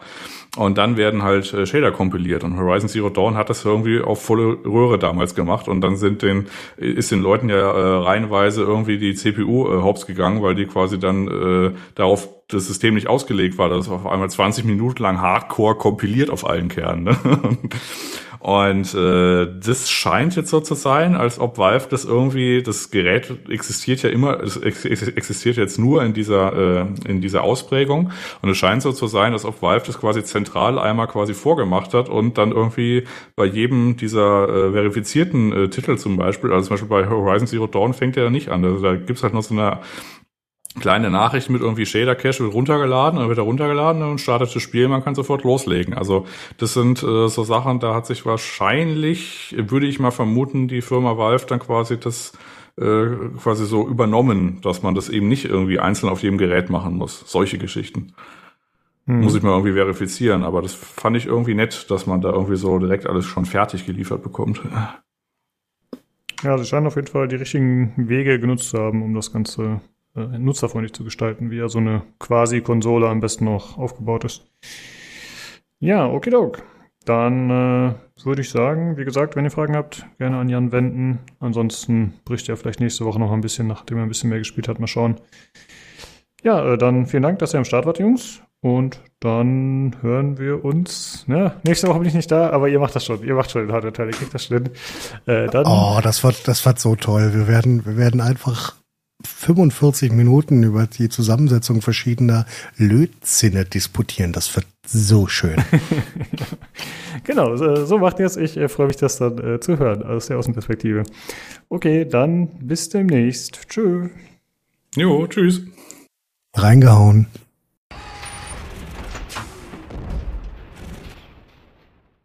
So, dann kommen wir zu den News. Einmal zu den Short News. Äh, wir hatten ja letzte Woche schon kurz darüber gesprochen. Activision Blizzard findet jetzt hier seinen Platz erstmal. Und zwar gab es da endlich mal wieder eine positive Nachricht. Äh, alle 1100 Quality Assurance Mitarbeiter von Activision Blizzard werden in Vollzeit übernommen und äh, mit einem Stundenlohn von mindestens 20 Dollar bedacht. Also da findet aktuell Verbesserung statt, was ja lobenswert ist. Und außerdem gibt es News zu Two Point Campus. Das Ganze wird verschoben auf den 9. August 2022. Äh, ist etwas kurzfristig, sollte, glaube ich, im Mai schon erscheinen. Und die Begründung ist, dass es auf allen Systemen gleich qualitativ verfügbar sein soll und gleichzeitig. Und das hat wohl aktuell noch ein bisschen Probleme gemacht. Mit anderen Worten, sie sind nicht durch die Certification von Sony durchgekommen oder so. Ja, das ist die Frage. Ich habe mich auch schon gefragt, was genau bedeutet das? Aber immerhin haben sie nicht Corona vorgeschoben. Das ist doch schon mal was. Hey, ja, ich glaube, ja. das geht jetzt langsam nicht mehr. Achso, stimmt, das ist ja unser Leben. Ja, Corona ist out. Gut, äh, dann kommen wir zu den eigentlichen News. Äh, da gibt es, ja, wie gesagt, überraschend eine Ankündigung von Return to Monkey Island. Ähm, das Ganze wird umgesetzt von Devolver Digital, Lucasfilm Games und Terrible Toybox.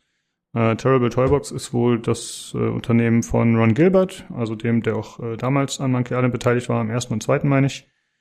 Und im Prinzip wurden schon sehr viele Namen in dem Trailer genannt, die auch damals schon dabei waren. Ich muss zugeben, ich bin damit nicht so vertraut. Wir haben beide schon festgestellt, wir äh, haben die Spiele nicht gespielt. Wir kennen das halt nur so aus dem Gaming-Kosmos, wie man es halt so mitkriegt.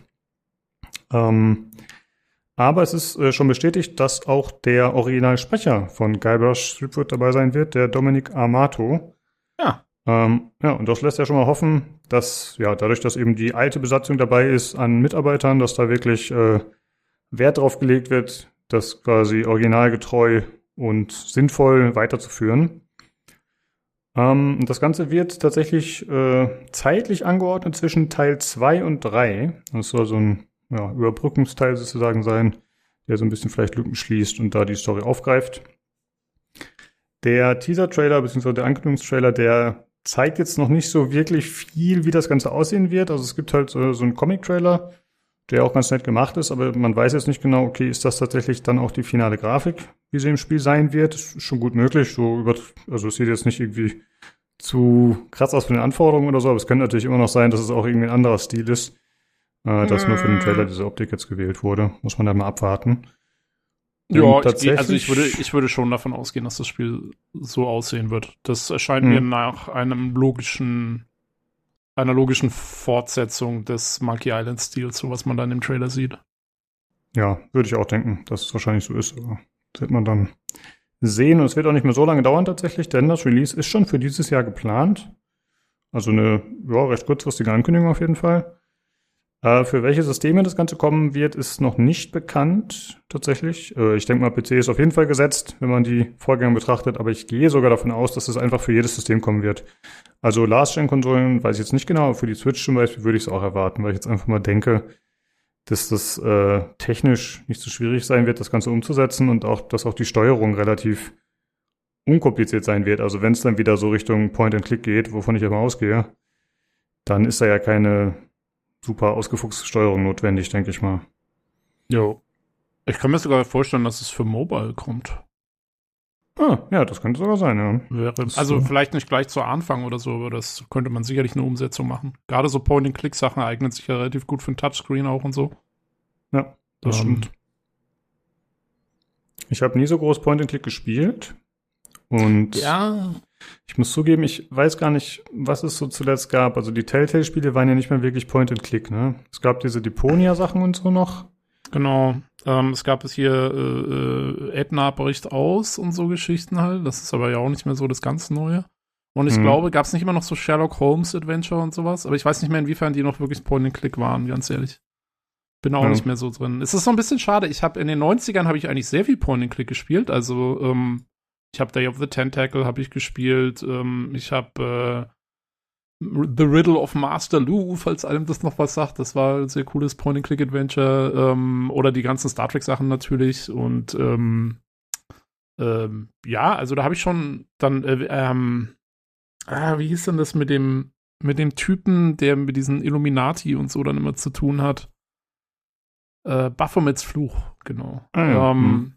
Solche Sachen. Also da habe ich ziemlich viel gespielt, nur irgendwie, also Monkey Island ist immer an mir vorbeigegangen. Ich weiß auch nicht genau wieso.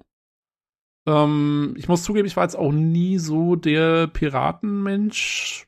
Vor allen Dingen damals nicht. Also es war jetzt nicht so genau mein Ding. Ähm, aber irgendwie ist das total an mir vorbeigegangen damals. Also nicht vorbeigegangen. Ich habe schon mitgekriegt, dass es die gibt und dass die auch gut sind, aber irgendwie bin ich nie äh, in Kontakt gekommen direkt.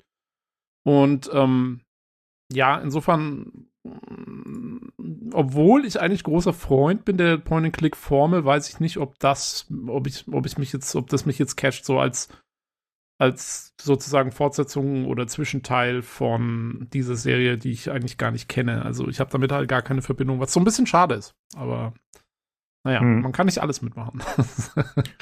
Es wäre natürlich gut, wenn sie da so eine Art Story-Recap mit reinbauen würden von Teil 1 und 2.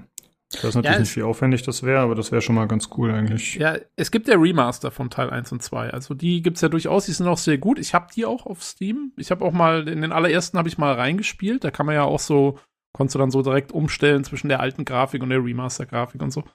Ähm, und das ist auch alles sehr nett und so. Ich bin dann, wie gesagt, noch auch nicht mehr reingekommen nach der ganzen Zeit. Ähm, aber im Prinzip könnte man daraus sicherlich auch recht einfach irgendwelche oder äh, ja, kannst du ja ein Let's Play anschauen oder irgendeine Zusammenfassung oder so. Also es ging sicherlich schon. Ähm, Ob es mich jetzt tatsächlich so in der Form catcht, weiß ich nicht. Aber ich habe schon gesehen, also die Leute, die damals Monkey Island gespielt haben, die sind ja alle voll aus dem Häuschen. Und wahrscheinlich auch zurecht. Weil, ja, denke ich auch. Also gerade, dass Ron Gilbert wieder an der Spitze ist und dass die ganzen alten Leute dabei haben und so, das spricht ja schon dafür, dass das wirklich äh, eine coole, coole Neu, äh, Neustart wird sozusagen für die Serie. Also da hätte ich jetzt auch sehr große Hoffnungen, muss ich sagen. Wäre verrückt, wenn die jetzt auf einmal zurückkommt als regelmäßiges Franchise. Glaube ich zwar nicht, weil ich glaube, dafür ist es dann doch zu sehr Labor of Love, aber wäre wär crazy, wenn jetzt auf einmal einmal im Jahr irgendein Monkey Island rauskommen würde auf einmal. Ich habe äh, mir vorab mal raus, äh, rausgesucht, was es denn für Teile gab, weil ich, wie gesagt, mit der Reihe nicht so vertraut bin und ich war überrascht, dass es ja irgendwie schon sieben Spiele oder so gab. Also das war jetzt nicht Mhm. Alles nur ein Point-and-Click, da waren noch irgendwelche anderen Geschichten dabei, aber es ist ja schon so, dass es eigentlich damals äh, recht umfangreich umgesetzt wurde oder gemolken, je nachdem, wie man es sehen will. Ja, es gab schon, also ich glaube, äh, Adventure-Teile gab es ja, glaube ich, vier Stück oder so. Ne? Ich glaube, es gab eins, zwei. Ich glaube, war das dritte, hieß dann The Curse of Monkey Island oder so? Oder so ähnlich? Oder Escape Hm, from Monkey Island? Ja, also da gab es schon so ein paar Sachen. Ich weiß nicht, ob die nicht Point-and-Click-Teile dann noch so gut angekommen sind. Ich glaube, können wir vorstellen, dass es dann vielleicht gar nicht mehr so der Hit. Gab es nicht mal eins? Ich weiß aber nicht mehr. Es gab so von verschiedenen Adventure-Reihen dann so Versuche, die von Point-and-Click wegzutreiben und die sind alle nicht gut angekommen. Ich weiß noch zum Beispiel, also Baphomets Fluch, glaube ich, hatte auch dann einen, ähm, der dann so Kistenrätsel und sowas hatte, so Kisten schieben und der war auch furchtbar, wurde der reviewed. Ich habe ihn selber nie gespielt. Ähm, und da, also da gab es einiges, was dann nicht so der Hit war. Ich muss ganz ehrlich sagen, also ich würde es ja begrüßen, wenn allgemein ähm, vielleicht so ein bisschen so ein Point-and-Click-Revival, zumindest, also ich meine, im Indie-Bereich gibt es ja schon noch immer so ein paar, aber wenn sich das wieder so ein bisschen, also wenn das jetzt irgendwie der totale Erfolg wird, ja, und wie du sagst, und dann kommt einmal im Jahr kommt irgendwie ein Monkey Island oder, oder alle zwei Jahre oder so, ähm, und, und das Ganze revived so ein bisschen die Point-and-Click-Szene, da hätte ich gar nichts mit den Puzzles finde ich eigentlich cool. Ich habe nur, wo ich nie so richtig reingekommen bin, sind diese, das ist halt Monkey Island auch, sind diese sehr humoristischen Spiele mit dann so diesen abgedrehten Puzzles, wo du halt nicht draufkommst, was die Lösung ist, wenn du nicht Mhm. irgendwie, du musst halt ewig rumprobieren, weil halt dann irgendwie musst du halt, äh, weil es halt ein Gag ist in dem Spiel, dass du halt irgendwas komplett Absurdes kombinieren musst, damit dann irgendwas anderes komplett Absurdes passiert. Und das hat mich nie gecatcht damals. Das fand ich immer, also ich habe bei Day of the Tentacle fand ich ging's noch halbwegs. Das war noch so ein bisschen logisch, obwohl da teilweise auch Sachen dabei waren. Da musstest du einfach auch nur rumprobieren. Aber das hat mich da schon genervt. Und deswegen fand ich eher die ernsthafteren Adventures besser. Ich fand eigentlich so, wie gesagt, also Riddle of Master Lu, ich weiß nicht, ob du davon schon mal was gehört hast. Das ist so, ähm, Nee. so ein, also, ähm, da spielt man ähm, Robert Ripley, den Real-Life Indiana Jones sozusagen. Ähm, also den, das war eine Figur, also es war ein Typ, den gab es wirklich. Und das ist halt so eine fiktionalisierte Version davon. Und ähm, man geht auf so eine Indiana Jones-artige Reise. Ähm, so, so Adventure in den 1930ern ist man da unterwegs in China und äh, was weiß ich, überall äh, auf den Osterinseln ist man irgendwie und so. Und das ist aber das ist echt eine coole Story. Ähm, und da war es halt so, da sind halt die Puzzles halbwegs logisch. Also, weil das nicht, das ist halt eine normale Story. Also, es ist jetzt keine, kein, keine, keine komplette Comedy. Ähm, und da ist es dann halt so, dass ich irgendwo dann steht halt mal irgendwo ein Generator und ich muss dann irgendwie äh, mit irgend, muss ich irgendwas finden, womit ich den, den, den, den äh, Verschluss vom Benzinkanister irgendwie aufmachen kann, damit dann Benzin rausläuft. Und dann muss ich irgendwie ein Feuerzeug so hinstellen, dass es dann, wenn einer die Tür aufmacht, irgendwie umfällt und dann die Hütte explodiert oder so, halt solche Geschichten. Also das, das hatte die logischen Puzzles und das fand ich irgendwie besser als dieses völlig absurde, was äh, eben in Day of the Tentacle da war und ich glaube auch in Monkey Island so ein Ding ist. Ähm, Hm. Okay, verstehe. hm. Ja, das ist ja so ein bisschen, wie du gesagt hast, ne, dass, äh, dass es dadurch teilweise sehr schwierig war damals und dann dieses einfach Try-and-Error-Prinzip eingesetzt hat. Ja. Was natürlich nicht so optimal ist. Und alternativ gibt's dann ja, gab es zumindest später, ich weiß nicht, ob es das damals schon gab, aber so äh, Hilfeanzeigen und so, ne, dass man irgendwie so ein bisschen Tipps gekriegt hat, aber das ist irgendwie auch nicht das Wahre. Ja, Also, weil man dann in Gefahr läuft, das halt viel zu schnell zu nutzen, anstatt rumzuprobieren. ja, das ist halt das Ding. Was es halt damals auch noch nicht gab, waren Hotspot-Anzeigen und das ist für mich, äh, weil ich sehe nicht so wahnsinnig gut und also ich meine, gut, eigentlich sehe ich schon alles, was auf dem Monitor ist, aber ich übersehe gerne sehr schnell mal Sachen und ähm, das ist halt dann auch sehr unpraktisch. Ja, du kannst nicht deine Sehkraft als jede Ausrede benutzen. Ja, ich habe ja auch eine. Fahr Fahrerkennungsschwäche und ich nutze es Ja. dann auch gerne tatsächlich, aber äh, ja, manchmal muss man sich Ja. einfach besser bemühen. Es ist einfach eher allgemeine Schludrigkeit. In dem Fall muss man schon zugeben. Sehr gut. Naja.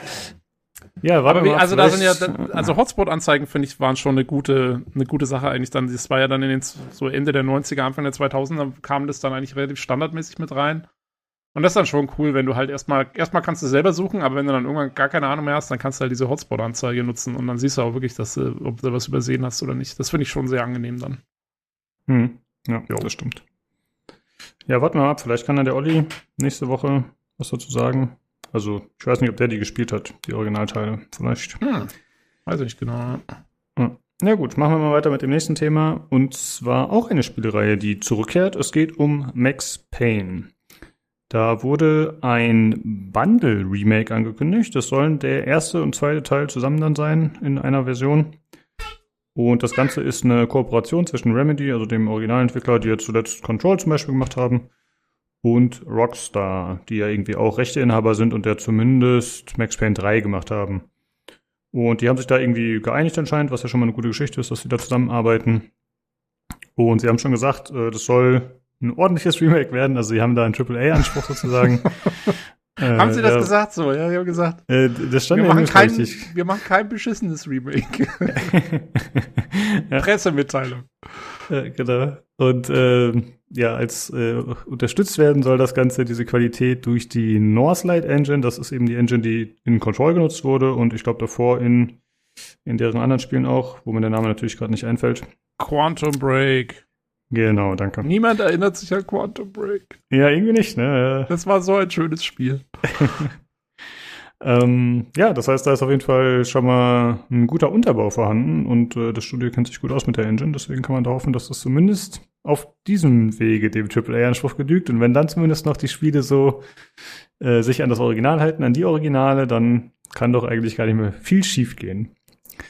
Äh, ja, muss man mal gucken. Wir haben gerade schon gesagt, ne, ich, äh, ich habe den Zweier auf jeden Fall gespielt, den Einser ein bisschen, glaube ich. Und du hast auch nur so ein bisschen rumprobiert, ne?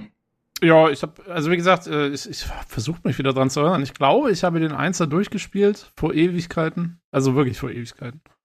Ähm, und den Zweier habe ich, glaube ich, auch nur angespielt und äh, den Dreier auch. Aber der Dreier ist ja dann schon was ziemlich anderes als die ersten zwei Teile, fand ich. Ja, also, das stimmt. Die sind nicht so wirklich vergleichbar.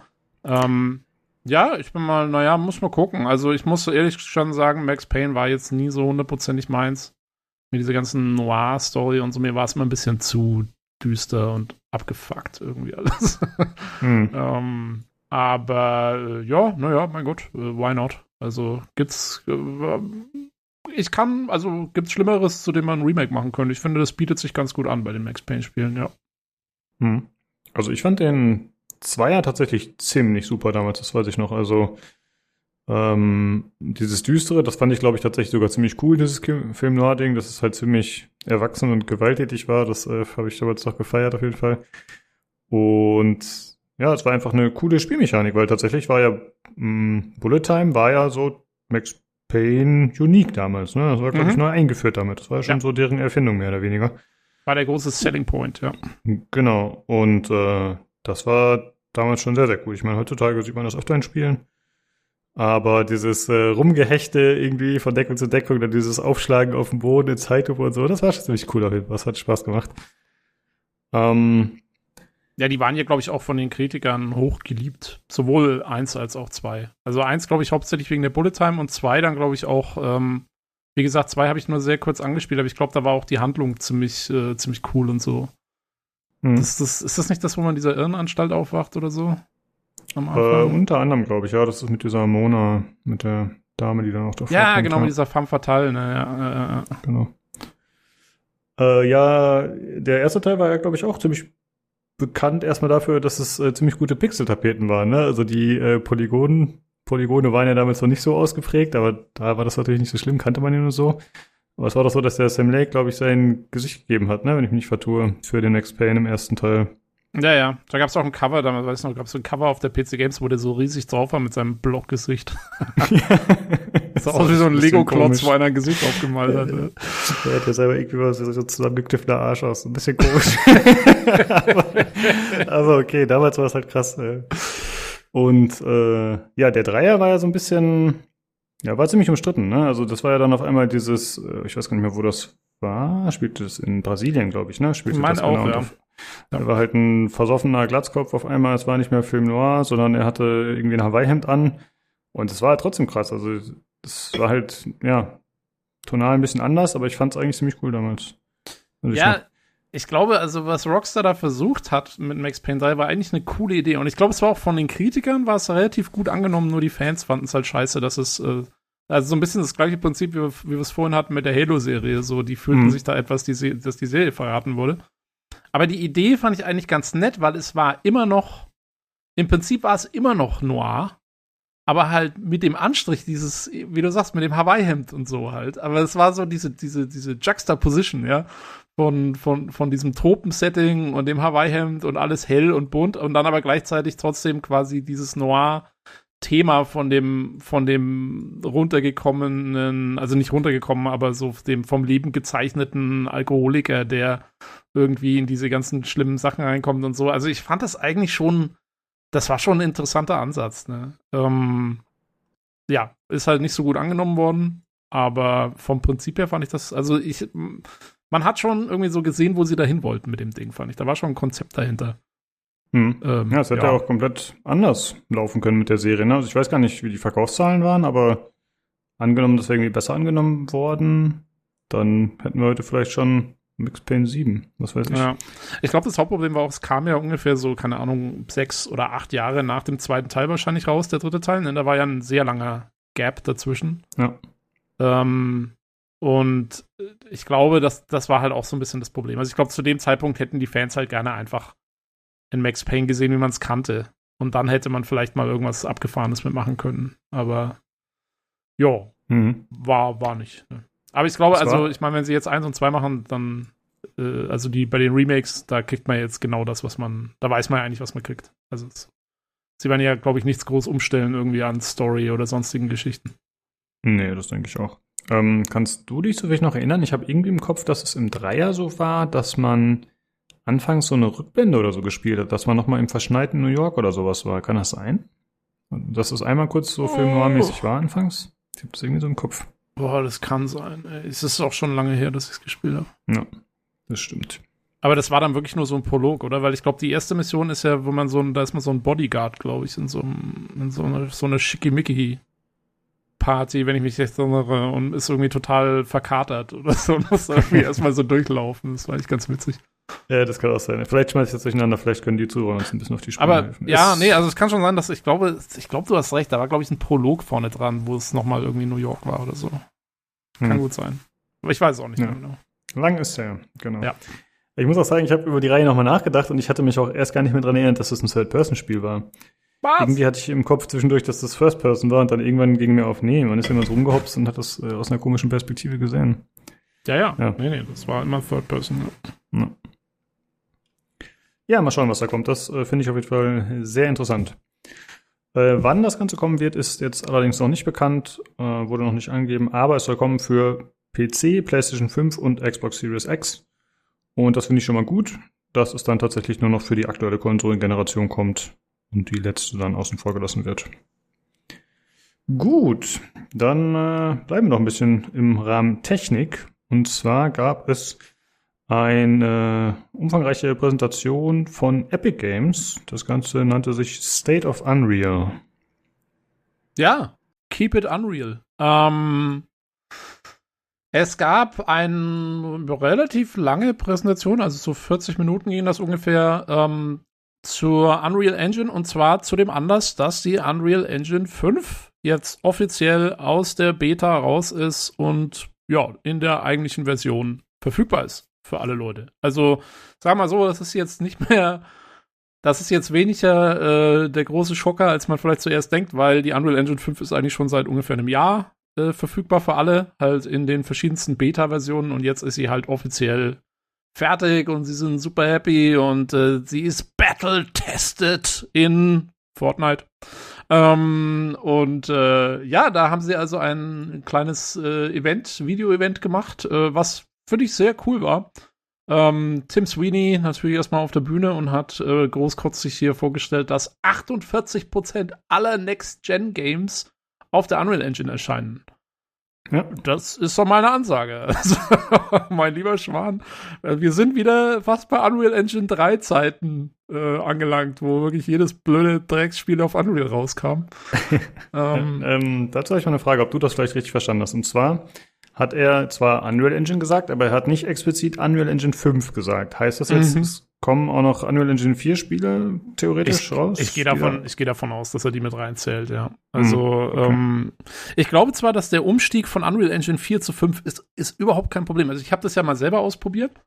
Und man kann eigentlich seine Unreal Engine 4 Projekte ohne Probleme, zumindest war das in der Beta immer noch so, äh, konnte man die ohne Probleme in die Unreal Engine 5 Beta importieren und hat eigentlich praktisch keinen Stress gehabt. Also ich meine, kleine Projekte. Ich habe jetzt natürlich, ich bin ja kein wenn du irgendwelche Maps mit irgendwelchen Voreinstellungen und Partikel und Meshes und bla bla bla, wenn du das irgendwie importiert hast, dann war das eigentlich alles wieder genauso da und auch der ganze Editor ist ja relativ ähnlich eigentlich zur Unreal Engine 4. Also ganz ehrlich, ich sehe da jetzt gar nicht so das große Problem für einen Entwickler, das umzustellen. Aber wie gesagt, also ich weiß nicht, wie es bei großen Produktionen ist. Kann natürlich gut sein, dass da irgendwie so in dem, und wenn du selber vielleicht noch irgendwelche Skripte da zugeschrieben hast und das Ding modifiziert hast und so, dann schaut es wahrscheinlich schon wieder ganz anders aus. Aber ich sag mal, ja, so im Allgemeinen ähm, ist das gar nicht so weit voneinander weg. Ähm, mhm. Natürlich hat Unreal Engine 5 insofern jetzt, die haben halt diese neuen Features, Nanite und Lumen. Da haben wir ja schon ausgiebig mal drüber gesprochen in der entsprechenden Podcast-Folge. Ähm, ich glaube, da brauchen wir jetzt nicht mehr groß drauf eingehen, was das ist. Die haben es zwar auch wieder vorgestellt und so, also wie gesagt, äh, vielleicht um es kurz in zwei Sätzen zusammenzufassen, Nanite ist äh, quasi dieses, ähm, ja, dieses adaptive Polygon ähm, Darstellung von, von Polygonen. Also du kannst im Prinzip so viele Polygone, Polygone in deinen Meshes haben, wie du willst. Und die Engine rechnet dann um, was sie braucht, um das möglichst genau darzustellen äh, in Echtzeit mit dem Rechenaufwand, der verfügbar ist. Und äh, das heißt, äh, du kannst halt super, super hoch detaillierte Meshes einfach importieren, also Modelle. Und, ähm, und die, die Engine kann damit arbeiten. Du musst nicht mehr irgendwie groß dann mit Levels of Detail und, und irgendwelchen runtergerechneten Meshes und so arbeiten. Das ist halt cool. Ähm, und das andere ist Lumen, das ist die Echtzeit-Umgebungsbeleuchtungstechnologie, die quasi äh, indirekte Beleuchtung und sowas äh, jetzt viel besser zulässt. Das haben sie auch wieder gezeigt. Da haben sie mal wieder ihr Level gehabt mit irgendeiner so wo sie dann die Farbe des Bodens geändert haben und äh, dann, wenn der Boden rot ist, dann siehst du halt auch, dass dieses rote Licht dann reflektiert wird und, und dass dann die weißen Decken auch eher quasi rot beleuchtet werden und wenn der Boden grün ist, dann grün und so. Also ja, hat man aber alles schon gesehen. Da war jetzt nicht so viel Neues dabei von der technischen Seite, würde ich sagen. Ich muss aber um, sagen, ähm. dass mich diese Präsentation, wo der Mitarbeiter da ein bisschen rumgebastelt hat und mal eben so eine Treppe hochgezogen hat und ja, Moment, irgendwelche Moment, kleinen. Achso, ja. Das ist was anderes. Also, äh, okay, okay. Ich, ich, meinte jetzt nur Nana und, und, und Lumen zu dem anderen, den komme ich jetzt nämlich. Ähm, das ist, ähm, das haben sie, also was sie so ein bisschen gezeigt haben, ist jetzt Infrastruktur. Also, wie man genau Levels baut und, und wie man mit dem Editor arbeiten kann und so. Ähm, und das war ganz cool. Sie haben jetzt, also sie, sie liefern mit der Unreal Engine ein Spiel mit, äh, ein sozusagen Vorzeigeprojekt, das nennt sich Lyra. Und das ist quasi so ein generischer Third-Person-Shooter, so äh, irgendwie halt mit, äh, keine Ahnung, ein paar Maps und ja, so ein bisschen, keine Ahnung, so Iron Man, Superhero-mäßig sieht's aus oder, oder, keine Ahnung, so ein bisschen Mass Effect-y, Sci-Fi mit sehr vielen glatten Oberflächen und so. Ähm, und da ist, also da ist auch ein Netzwerk-Code mit dabei, das ist also Multiplayer-enabled und so und das ist quasi gedacht als Template. Ähm, also, dass du quasi, du kannst das Lyra hernehmen und das starten und da hast du dann schon mal sehr viel äh, ja, da hast du halt diese Maps schon drin mit sehr vielen so Beispiel-Meshes und, und, und Texturen und, und halt eben auch Code. Also, wie gesagt, der Netzwerkcode ist implementiert, der ganze Spielcode ist implementiert und das sollst du quasi dann hernehmen und modifizieren für deine Zwecke und daraus kannst, sollst du halt sehr schnell deine eigenen Spiele bilden können. Und da haben sie so ein bisschen gezeigt, wie cool das halt geht. Jetzt zum Beispiel in dem Editor äh, wie schnell du Meshes verändern kannst in der Engine und so. Also äh, vielleicht mal kurz, also Meshes sind immer, Meshes sind Modelle, ne? Das sind die 3D-Modelle sozusagen. Und da haben sie halt gezeigt, da hast du dann zum Beispiel, also die geben dir halt eine, eine, so eine, so ein Mesh ist da mit drin von einer Wand mit einem Fenster und dann kannst du halt einfach, indem du Parameter änderst an dem Mesh, das ist so ein dynamisches Ding, äh, kannst du halt zum Beispiel die Fenstergröße super schnell ändern, kannst es dann in dem Mesh verziehen und kannst quasi ein völlig neues Ding draus machen ähm, und, und, und das alles direkt im Editor. Also du musst jetzt nicht extra irgendwie in den extra Mesh-Editor gehen oder was weiß ich, irgendwie das Ganze wieder aus Blender raus importieren oder sonst irgendwas. Äh, sondern es geht alles in der Engine, geht super schnell, geht anscheinend super komfortabel und die haben dann sogar so eine Treppe hergenommen. Irgendwie, das war auch so ein Beispiel-Mesh. äh, wo sich dann, wenn sie die Treppe vergrößern, dann können sie quasi dynamisch die Stufen dann so anpassen, dass das dann wieder richtig aussieht und so. Ähm, also schon cool. Das in, ich weiß nicht, also so in der Form gab es das noch nicht. Die, die Unreal Engine hatte schon in der, in den letzten Versionen der Vierer und in der Beta gab es auch schon so Optionen, Matches dynamisch zu verändern, aber nicht in der Form, glaube ich. Also die Beta hatte das wahrscheinlich jetzt schon. Da habe ich, ich habe in die Beta auch schon jetzt länger nicht mehr reingeschaut. Ähm, aber ja, das ist schon cool. Also du kannst schon echt viel jetzt sehr schnell, sehr einfach im Editor da machen, so wie das aussah. Ja, fand ich auch. Also das sah sehr beeindruckend aus. Ich meine, das war jetzt natürlich ein Experte, der das gezeigt hat, der damit jeden Tag wahrscheinlich stundenlang arbeitet. Aber es sah auf jeden Fall so aus, als könnte man sich das auch aneignen. Und äh, ja, wir haben ja schon öfter gesagt, dass bei der Unreal Engine einfach die Einstiegshürde sehr gering ist, eben durch die Verfügbarkeit, dadurch, dass sie erstmal gratis ist grundsätzlich, äh, die Nutzung. Und das ist cool und da kann man hoffen, dass äh, vor allem Modder natürlich mal wieder, aber natürlich auch äh, Leute, die vielleicht eigene kleine Spiele machen wollen, da dementsprechend äh, gute und äh, spaßige Sachen mitbauen. Ja. Und dieses Basislevel, das ist schon ganz cool. Also ich könnte mir jetzt einfach vorstellen, dass man das auch dann einfach mal in einen Ego-Shooter oder so umwandeln kann. Also es war jetzt halt ein Third-Person-Shooter, aber ich vermute mal, dass es da relativ einfache Möglichkeiten gibt, das Ganze dementsprechend zu modifizieren. Also das äh, macht schon einen coolen Eindruck. Ja, ich glaube, Ego-Shooter ist ja eigentlich so das Standardding immer gewesen bei Unreal normalerweise. Also wenn du normalerweise, wenn du ein neues Projekt gestartet hast in Unreal und bist dann erstmal da reingesprungen, dann warst du eigentlich in so einer Ego-Ansicht und so. Also ich gehe mal davon aus, dass das immer noch gibt. Mhm, ähm, also ja. das sollte, sollte dann eigentlich auch kein Problem sein. Da gibt es normalerweise Templates. Und, ähm, und dazu kommt ja noch, dass sie, wie gesagt, die Einbindung haben von dem Quixel und diese, dieser Mega-Library, also wo du wirklich extrem viele Assets hast, sehr viele ähm, quasi, ja, für alles Mögliche hast du halt super viele Modelle und Texturen und so, die du sehr einfach importieren kannst. Das haben sie auch gezeigt, da gehst du nur in deren Content äh, Manager und machst einen Rechtsklick und sagst hier, äh, bring mich zu Quixel. Und dann hast du diese super große Bibliothek an Zeug, äh, das du einfach äh, importieren und verwenden kannst, äh, kostenlos. Also es ist mit, mit dabei bei der Unreal Engine. Das ist schon cool. Und dazu kommt ja. dann noch ihr Marketplace, den sie schon seit Ewigkeiten haben. Äh, da gibt es natürlich viele Sachen, die was kosten, aber es gibt auch einiges an kostenlosen Sachen. Und ähm, das ist halt, ich meine, das ist eigentlich das, was die meisten Leute brauchen, weil ich glaube, es gibt sehr viele Leute, die zwar gerne ein Spiel machen würden oder ein Level bauen würden oder so, aber halt nicht die Skills und nicht die Möglichkeiten und die Zeit haben, ähm, selber Assets zu erstellen. Das ist halt, das war zum Beispiel immer so mein Problem, was mich auch sehr abgehalten hat, so Sachen zu machen. Ja, und da, also es ist der Hammer. Da geht's ab. Ja, die Zeit ist natürlich äh, auch immer ein wichtiger Faktor, gerade bei so Projekten von kleinen Teams oder Einzelpersonen. Ne, dann ist es schon schön, wenn man darauf zurückgreifen kann. Es wirkt natürlich dann manchmal, je nachdem, so ein bisschen austauschbar, so wie jetzt auch quasi dieses Basisspiel Lyra erstmal aussieht. Aber gut, da liegt ja dann beim Einzelnen, was man jeweils daraus macht. Genau, genau. Und natürlich, also äh, klar, äh, als wenn du, wenn du ein richtiges kommerzielles Spiel machen willst und so, dann willst du natürlich deine eigenen Assets erstellen und das Ganze personalisieren und so. Und man sieht ja, dass dass du da auch viel machen kannst, weil es gibt ja jetzt schon Unreal-Spiele, die, äh, die wirklich sehr unterschiedlich aussehen in ihrer Gestaltung teilweise, das ja ganz nett ist. Also dass nicht eben wie bei Unreal Engine 3 Zeiten dann alles wie so braugrauner, äh, graubrauner Matsch wirkt und man genau weiß, ja, das ist jetzt Unreal Engine 3. Ähm, das ist eigentlich ganz nett. Äh, ich glaube halt, dass diese, diese, diese Libraries und so und dass du das alles umsonst machen kannst, das ist halt vor allen Dingen auch super für Leute, die mal einen Prototypen entwickeln wollen, die halt sagen wollen, hier, ich mache jetzt mal ich habe eine Idee für ein Spiel. Ähm, ich mache das jetzt relativ schnell und, und mit deren Assets und so und, und hau das rein. Und dann habe ich was, das kann ich dann auch Publishern zeigen und so. Damit kann ich dann, ne, damit kann ich dann Geld äh, versuchen, äh, quasi mir zu organisieren von Leuten. Ähm, und dann, dann kann ich damit dann vielleicht nochmal wieder was ganz Eigenes auf die Beine stellen. Also, äh, das gibt's, gibt's ja auch. Und wir haben es ja gesehen mit, äh, hier war nicht, das Bright Memory zum Beispiel, ne? War das Unreal mhm. Engine? Ich glaube, das war das Unreal war Engine. Unreal Engine, ja. Die ja, vier. Und, ja. Genau, und da sieht man es ja. Das, das, das, ist ein Typ, ja, und der kann dann sowas damit machen. Das ist halt, äh, das ist schon cool.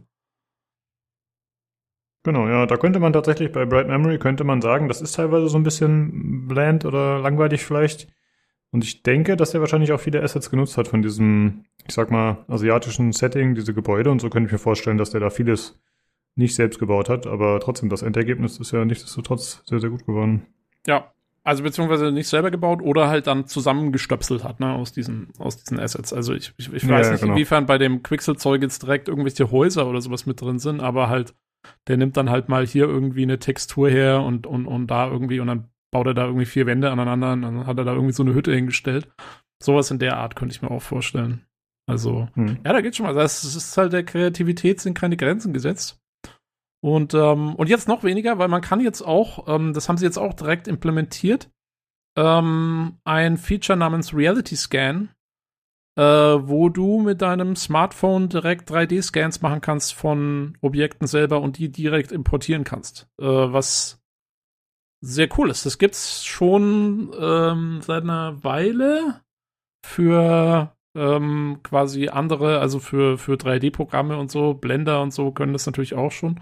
Und das, äh, zum Beispiel das iPhone und ich, bestimmt auch die neuen, ich weiß es jetzt vom iPhone, aber bestimmt auch die neuen ähm, Samsung-Telefone und so. Äh, aber ich weiß es jetzt gerade vom iPhone, das hat ja einen speziellen LiDAR-Sensor, also äh, hier, ne, also Light, äh, ach Gott, ich krieg jetzt den, das Akronym nicht mehr, zu, aber quasi Radar, aber mit, mit, mit, mit Licht, äh, Mhm. mit einem Laser und, ähm, und das kann halt sehr genaue, äh, relativ hochdetaillierte 3D-Scans machen, direkt ähm, aus der Umgebung raus. Und das kannst du jetzt direkt in die, in die Engine importieren. Das ist halt schon auch cool. Ja, das äh, fand ich auch. Und ich habe mir gedacht, okay, krass, das will ich jetzt ausprobieren. Und ich dachte, dann kann ich im Podcast mal kurz berichten von meinem ersten Versuch. Mhm. Ähm, dann habe ich versucht, mir Reality Scan über den Android Sto- Store zu besorgen, aber da gibt's das halt noch nicht. Äh, man kann auf die offizielle Seite gehen und da steht auch was von einer Limited Beta. Dann habe ich da drauf geklickt, aber irgendwie wurde ich dann auf eine Apple-Seite umgeleitet. Ah, Ähm, also es kann sein, dass es aktuell nur für Apple verfügbar ist und es scheint auch eh irgendwie, na, es sagt ja schon Limited im Namen. Man kann sich anscheinend gerade nicht einschreiben, sozusagen. So wirkte das zumindest auf mich, aber ich konnte es jetzt nicht testen. Aber Ah, okay. grundsätzlich finde ich das super cool. Wenn man jetzt einfach hier, keine Ahnung, ich wollte halt meinen Schreibtischstuhl einfach mal ausprobieren, so ob ich das hinkriegen würde, dass der einigermaßen annehmbar aussieht, ohne den groß zu bearbeiten. ja. Äh, ja, ging jetzt leider nicht. Also ich habe es jetzt selber noch nicht ausprobiert, aber ich habe. Kannst du dich noch erinnern? Du hattest, ich glaube, das hattest du mal gepostet im Discord, ähm, diese Challenge, wo man so eine Szene erstellen sollte in Blender damals, glaube Mhm. ich, mit diesem laufenden Menschen. Wo die Leute so eine, da- wurde so eine Animation vorgegeben von so einem laufenden Menschen, irgendwie nur so ganz grob. Also so, nur so wie so ein, das sah dann nur so aus wie so ein, so ein, so ein Wire-Mesh und so, glaube ich, dass die das rausgegeben haben. Und dann sollte man darum herum eine Szene erstellen. Das war so eine, so eine Challenge, ne? Ja, genau, Ähm, das war vom Channel äh, Punisher. Mhm. PW Nisha auf YouTube. Der hat das gemacht. ja. Ah ja, okay, ja genau. Und, ähm, und da war ein Typ, da haben die dann, gab's dann, später gab's dann ein Video von einem Typen, der diese Challenge nochmal für sich selber weiter gechallenged hat äh, und gesagt hat, okay, ähm, also eigentlich hatten die Leute dafür, glaube ich, drei Monate Zeit oder irgendwas. Und der hat gesagt, er macht das in, in 48 Stunden oder so oder in drei Tagen, glaube ich. Irgendwie so. Also der hat gemeint, er hat nicht so viel Zeit jetzt da, er hat anderes Zeug zu tun, aber er versucht zu gucken, ob er da was ordentliches hinkriegt innerhalb von drei Tagen.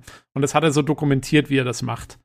Und, ähm, und der hat das eben gemacht. Der ist, äh, der brauchte, der wollte irgendwie einen Baum haben, glaube ich, und ist dann irgendwo in den Wald gegangen und hat sein iPhone genommen und hat eben ähm, dieses 3D-Mesh sozusagen abgescannt von so einem Baumstumpf. Und ähm, der hat das noch über Blender gemacht, glaube ich.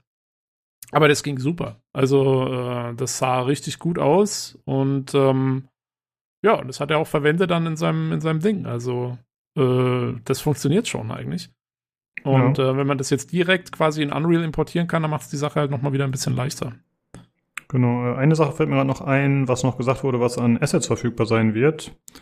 Äh, aus dieser Matrix-Demo, die es gab, die anscheinend irgendwie auch spielbar ist. Da werden wohl die ganzen Gebäude, Fahrzeuge und so weiter auch verfügbar sein, dass man die nutzen kann. Jo. Ja, das haben sie, glaube ich, die haben auch gesagt, die haben jetzt eine Zusammenarbeit mit Houdini. Äh, das ist auch so ein 3D-Programm, äh, was auch, glaube ich, sehr viel prozedurale Generierung machen kann. Und das haben sie wohl auch verwendet, teilweise, um diese Stadt prozedural zu generieren. Ähm, und da gibt's wohl auch jetzt eine, eine, haben sie eine spezielle Einbindung gemacht, dass man das gut miteinander verwenden kann. Was auch spannend wird, weil eine Sache, die man noch nicht so genau noch nie so richtig genau gesehen hat und was ja die Unreal Engine 5 jetzt so viel besser machen soll als ihre Vorgänger und so, ist äh, Open World. Und da bin ich mal gespannt, was, äh, was da wirklich so genau geht. Weil das, finde ich, hat man bisher nur in sehr eingeschränkter Form gesehen. Also klar, die, diese Matrix Awakening Demo, das war wohl irgendwie diese ganze Stadt, aber die wurde ja auch nur in sehr, ja, sehr, sehr, sagen wir mal, begrenzten Maß dann gezeigt. Da war mir ja immer hinten in diesem Auto drin gesessen und ist da irgendwie so durchgefahren wie durch so eine Achterbahn.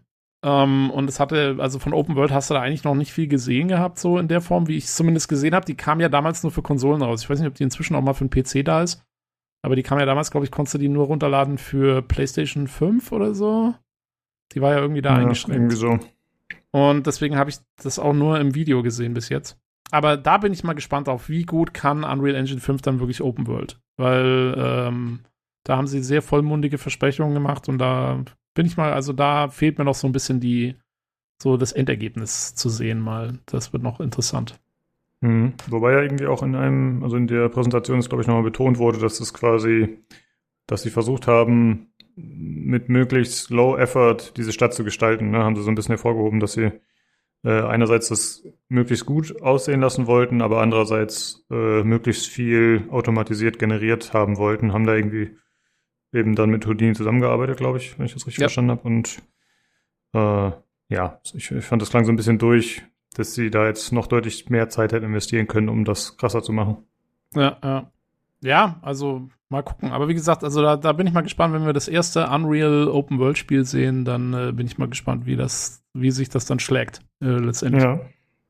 Ähm, ja, sie haben noch ziemlich viel so ein bisschen da rumgeeiert und, und irgendwie hier raushängen lassen, wie doll doch jetzt alles ist und wie, wie sehr sie auch inzwischen mit der Filmindustrie zusammenarbeiten, ähm, um quasi möglichst ja realistisch äh, das alles machen zu können. Und das ist auch schon cool. Also ähm, ich habe letztens habe ich ein Making of gesehen von Star Trek Discovery von der vierten Staffel und die benutzen seit der vierten Staffel auch ähm, diese AR-Wall, also so ähnlich wie die, der Mandalorian das gemacht hat, ne?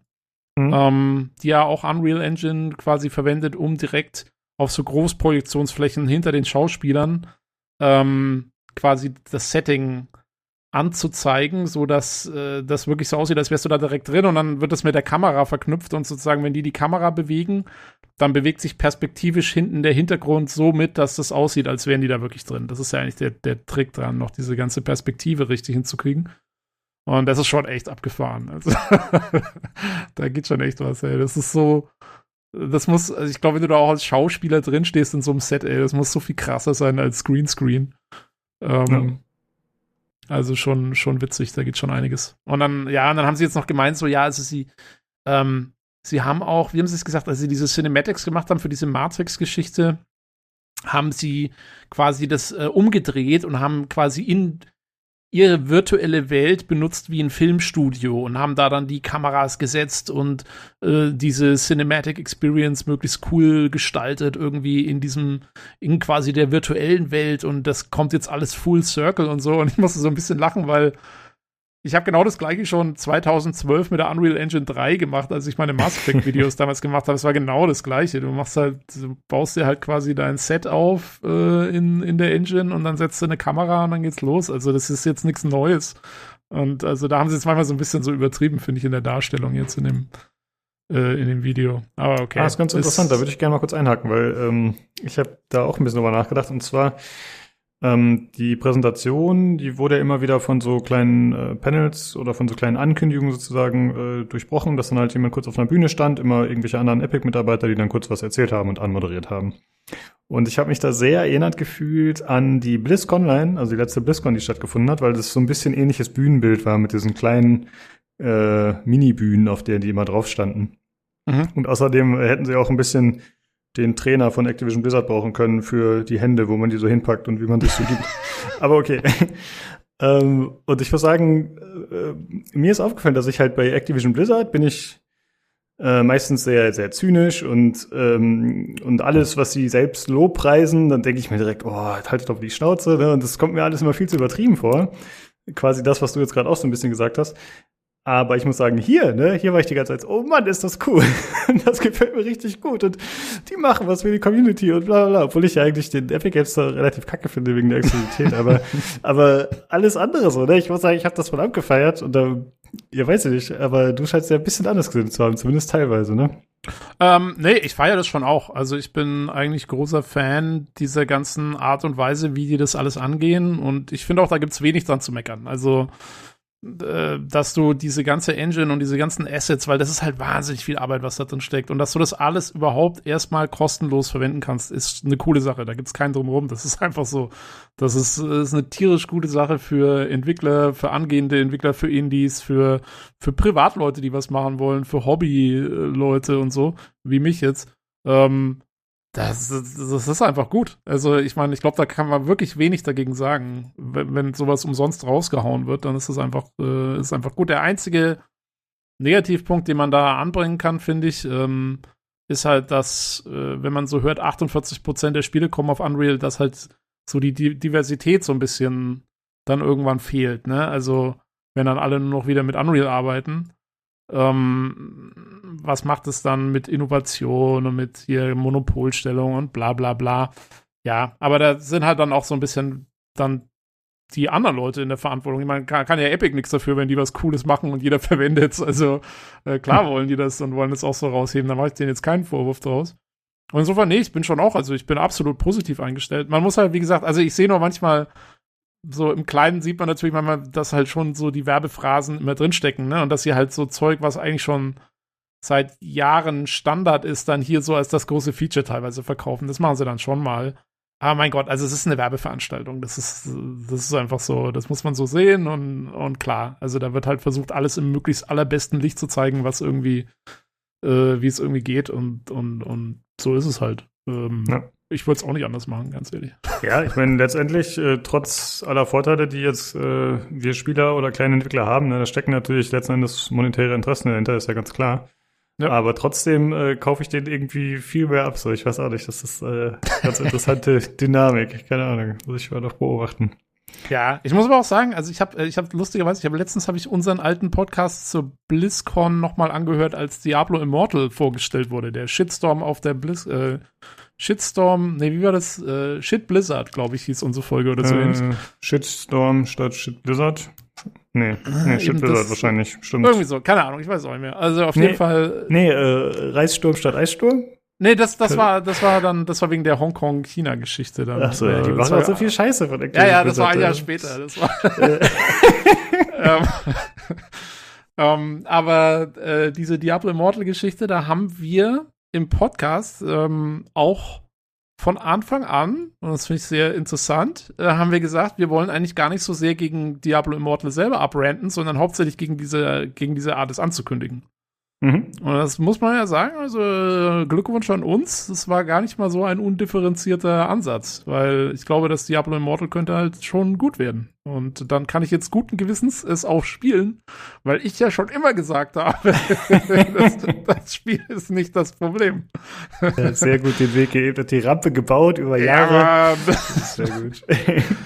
ähm, ja, nee, aber also äh, im Großen und Ganzen würde ich schon auch sagen, also Unreal, die, die wissen auch einfach, wie man sowas präsentiert. Die machen immer gute Präsentationen. Also das ist, äh, das haben die, das haben die schon drauf, auch wenn sie vielleicht nicht den Gestikullationstrainer haben, aber abgesehen davon ist das schon gut. Weil äh, das nächste, was sie auch hervorgehoben haben, ist meiner Meinung nach äh, vielleicht etwas unterschätzt, wenn man das so anhört, aber für mich eigentlich eines der wichtigsten Sachen überhaupt an der ganzen Geschichte. Äh, sie bauen ein neues Community Hub auf indem sie, äh, indem man quasi Tutorials äh, bekommt ähm, und in der die, die Community auch sozusagen ja multimedial Zeug hochladen kann. Also ob du jetzt irgendwie einen ein, Text schreiben willst, irgendwie für ein Tutorial oder ein Video hochladen willst oder was du auch machen willst, das kannst du alles machen und auf dem Community Hub sozusagen dann verlinken und irgendwie einstellen und so. Äh, und das hat dann halt Suchfunktionen, dass man Sachen gut findet und Ding. Und da wollen sie eben die Community mit einbeziehen, auch selber Sachen machen. Und, ähm, und das ist, finde ich, mit das Wichtigste. Also, weil was, was es für mich damals leicht gemacht hat, die Unreal Engine 3 zum Beispiel äh, zu verwenden, so als Hobbymensch, der einfach mal was machen wollte, war es eben, dass es auch für die UE3 damals, also 2012, 13, als ich die verwendet habe und als die eigentlich schon so im Abklingen war, also da war die ja schon, kam gerade, glaube ich, äh, Unreal Engine 4 so raus. Aber weil die eben schon so alt war und weil, weil, weil die so gut dokumentiert war, gab's wahnsinnig viele Tutorials. Äh, vor allen Dingen zu dem Zeitpunkt auf YouTube und auf dem alten Unreal, ähm, auf der alten Unreal-Webseite, die es inzwischen gar nicht mehr gibt, glaube ich. Ähm, und du konntest halt wirklich zu jedem Problem super einfach eine Lösung finden oder jemanden, der schon mal sowas ähnliches versucht hat oder so. Und das, das, das macht halt wahnsinnig viel aus, gerade für Einsteiger. Also, und das ist halt super wichtig, glaube ich, dass du die Leute mitnimmst und dass du denen die Möglichkeit gibst, sich auszutauschen auf einem dedizierten Community Hub und dass, dass, äh, ja, dass, dass du da alles zur Verfügung stellst, weil nur so kriegst du halt die kritische Masse an Usern zusammen, die auch wirklich was drauf haben, ähm, damit das so ein Selbstläufer wird und damit die, damit, damit sich das Wissen quasi potenziert und gegenseitig befruchten kann und so. Und das ist, also ich glaube, das ist wirklich mit das Wichtigste an dem ganzen Ding, ist dieses Community Hub. Mhm. Ähm, da, da wurde auch gezeigt, ja, tatsächlich bin ich auch gespannt, wie das dann so aussieht. Da wurde ja irgendwie gezeigt, dass es verschiedene Filter gibt, die man nutzen kann. Ne? Also, dass man quasi bestimmte Asset-Arten suchen kann oder Skripte und so weiter und so fort. Mhm. Ja. Und da habe ich mich gefragt, meinst du, die werden dann auch in der Engine selbst nochmal verfügbar sein, so marktplatzmäßig, oder geht das dann nur über den Browser? Oh, gut, weiß ich nicht genau. Mhm. Also muss man aber, ich bin mir sicher, dass sie, also das Mindeste, was sie machen werden, ist, dass sie über die Engine direkt irgendwie den Browser verlinken. Aber es muss auf jeden Fall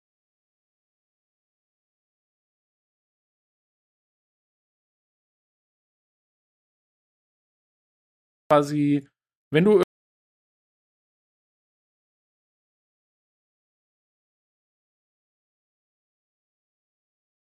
die äh, quasi irgendein Skript oder Code schreibst, der irgendwas an der Engine verändert, dann kannst du wohl aus der Engine heraus direkt, kannst quasi diesen, dieses Stück Code, was du schreibst, egal ob das jetzt irgendwie drei Zeilen sind oder fünf Seiten, äh, kannst du kopieren und kannst es direkt in diese Tutorial, also in dieses Community Hub hochladen als Code Snippet und andere Leute können das dann direkt runterladen und in ihr Projekt integrieren. Und das heißt, du kannst also, das ist halt so ein bisschen so eine Hilfe, um sehr schnell äh, Code auszutauschen, was, was ich sehr cool finde, weil das ist, ähm, ja, also das, wenn du dann, das ist halt, wenn du auch ein bisschen tiefer die Engine modifizieren willst oder dein Zeug da irgendwie reinbringen willst, dann ist es halt cool, äh, wenn du da von anderen Leuten Sachen nutzen kannst. Und das muss ja irgendwie dann, also insofern müssen sie eigentlich eine Integration direkt in die Engine haben, weil sonst, sonst wäre es ja einfach nur Copy-Paste in den Browser. Das wäre ja so ein bisschen lame. Also, ähm, hm, ja. Stimmt. Da muss eigentlich was drin sein. Ja, aber diese, also das Snippet-Dings finde ich echt cool, weil ähm, ich kriege mir Environment, also es ist so eine vereinfachte Version von äh, C quasi. Und, ähm, und die haben halt auch, die haben so ein, also die Firma, die das macht, MathWorks, die haben so einen Community Space. Und der ist jetzt nicht direkt in, in das Programm leider integriert, aber darüber zum Beispiel, also wenn du halt für irgendwas einen Code brauchst, ähm, dann gehst du da hin und suchst danach und normalerweise findest du immer irgendjemanden, der sowas schon mal gemacht hat und dann kannst du dir das runterladen und zumindest anschauen oder halt auch einfach direkt verwenden für dein eigenes Skript. Und ähm, wenn das gut integriert ist, ähm, und dann sagt man auch, okay, ja, dann wird halt direkt also derjenige, der das dann ursprünglich mal geschrieben hat, der kann dann auch direkt gecredited werden in dem Projekt und so, dass das auch alles, dass man auch weiß, der war da, der hat das erstellt und so, das wäre schon cool. Also wenn der Austausch so stattfinden kann, wie ich mir das so ein bisschen vorstelle, ähm, da, also das würde die Sache nochmal extrem vereinfachen. Ja, okay. Das habe ich tatsächlich äh, gar nicht so wahrgenommen in dem Ausmaß. Ne? Also ich bin dann halt immer eher auf der visuellen Ebene so, was da gezeigt wird und äh, das habe ich dann irgendwie so ein bisschen übergangen anscheinend. Ja, äh, aber nee, klar, wenn man eher die praktische Ebene sieht so und das schon mal benutzt hat, solche Sachen so ähnlich, dann sieht man den Vorteil. Also ich glaube, das ist für Entwickler ist es, ist es mit das Wichtigste an dem ganzen Ding, für der Community hm. Hub. ähm, jo, okay. Ähm, ja, dann haben sie noch irgendwie halt hier, gar, also, äh, was hier so Community Creator Highlight Reel. Also, da haben sie mal gezeigt, wer im Moment alles mit der Unreal Engine arbeitet und es sind halt irgendwie super viele Leute. Ähm, und da waren sie total stolz drauf. Juhu! Ja, ich Ähm, finde das auch cool, weil das halt so ein bisschen Community-Integration ist. Ne? Das ist halt einfach, ne, die Leute hatten da die, die Credits, also schon immer die Namen von denen, die das gemacht haben oder die Nicknames oder welche Studios und es hat auch so ein bisschen die Vielfalt gezeigt. Äh, Du hast ja gerade so gesagt, man muss ein bisschen aufpassen, dass wenn eine Engine sich zu sehr verbreitet, dass dann eben trotzdem noch gewährleistet ist, dass es äh, genug Abwechslung gibt optisch. Und das ist ja zumindest hier in diesen Filmen, das waren jetzt glaube ich keine Spiele, sondern tatsächlich alles nur so Cinematics. Aber da war es auf jeden Fall gegeben, dass einfach sehr viele, viele verschiedene Stile noch äh, vertreten waren. Das fand ich ganz cool. Ja. Nee, auf jeden Fall. Also, und äh, ist schon cool, wenn man sieht, also da, da siehst du halt, was äh, ja Leute machen können. Also, weil ich glaube, da waren jetzt schon auch einige dabei. Äh, das waren jetzt nicht nur irgendwie große Spielestudios oder so, ne? Das waren auch Genau. einfach mal so kleine Sachen, die irgendjemand mal so gemacht hat in der Engine. Und ähm, jo, also da geht schon was. Ich bin schon mal echt gespannt, wie sich das abhält, weil äh, du hattest das hier extra aufgeschrieben, Lukas. Äh, hier der Colin Panty äh, sagt hier, it basically democratizes game development across the world.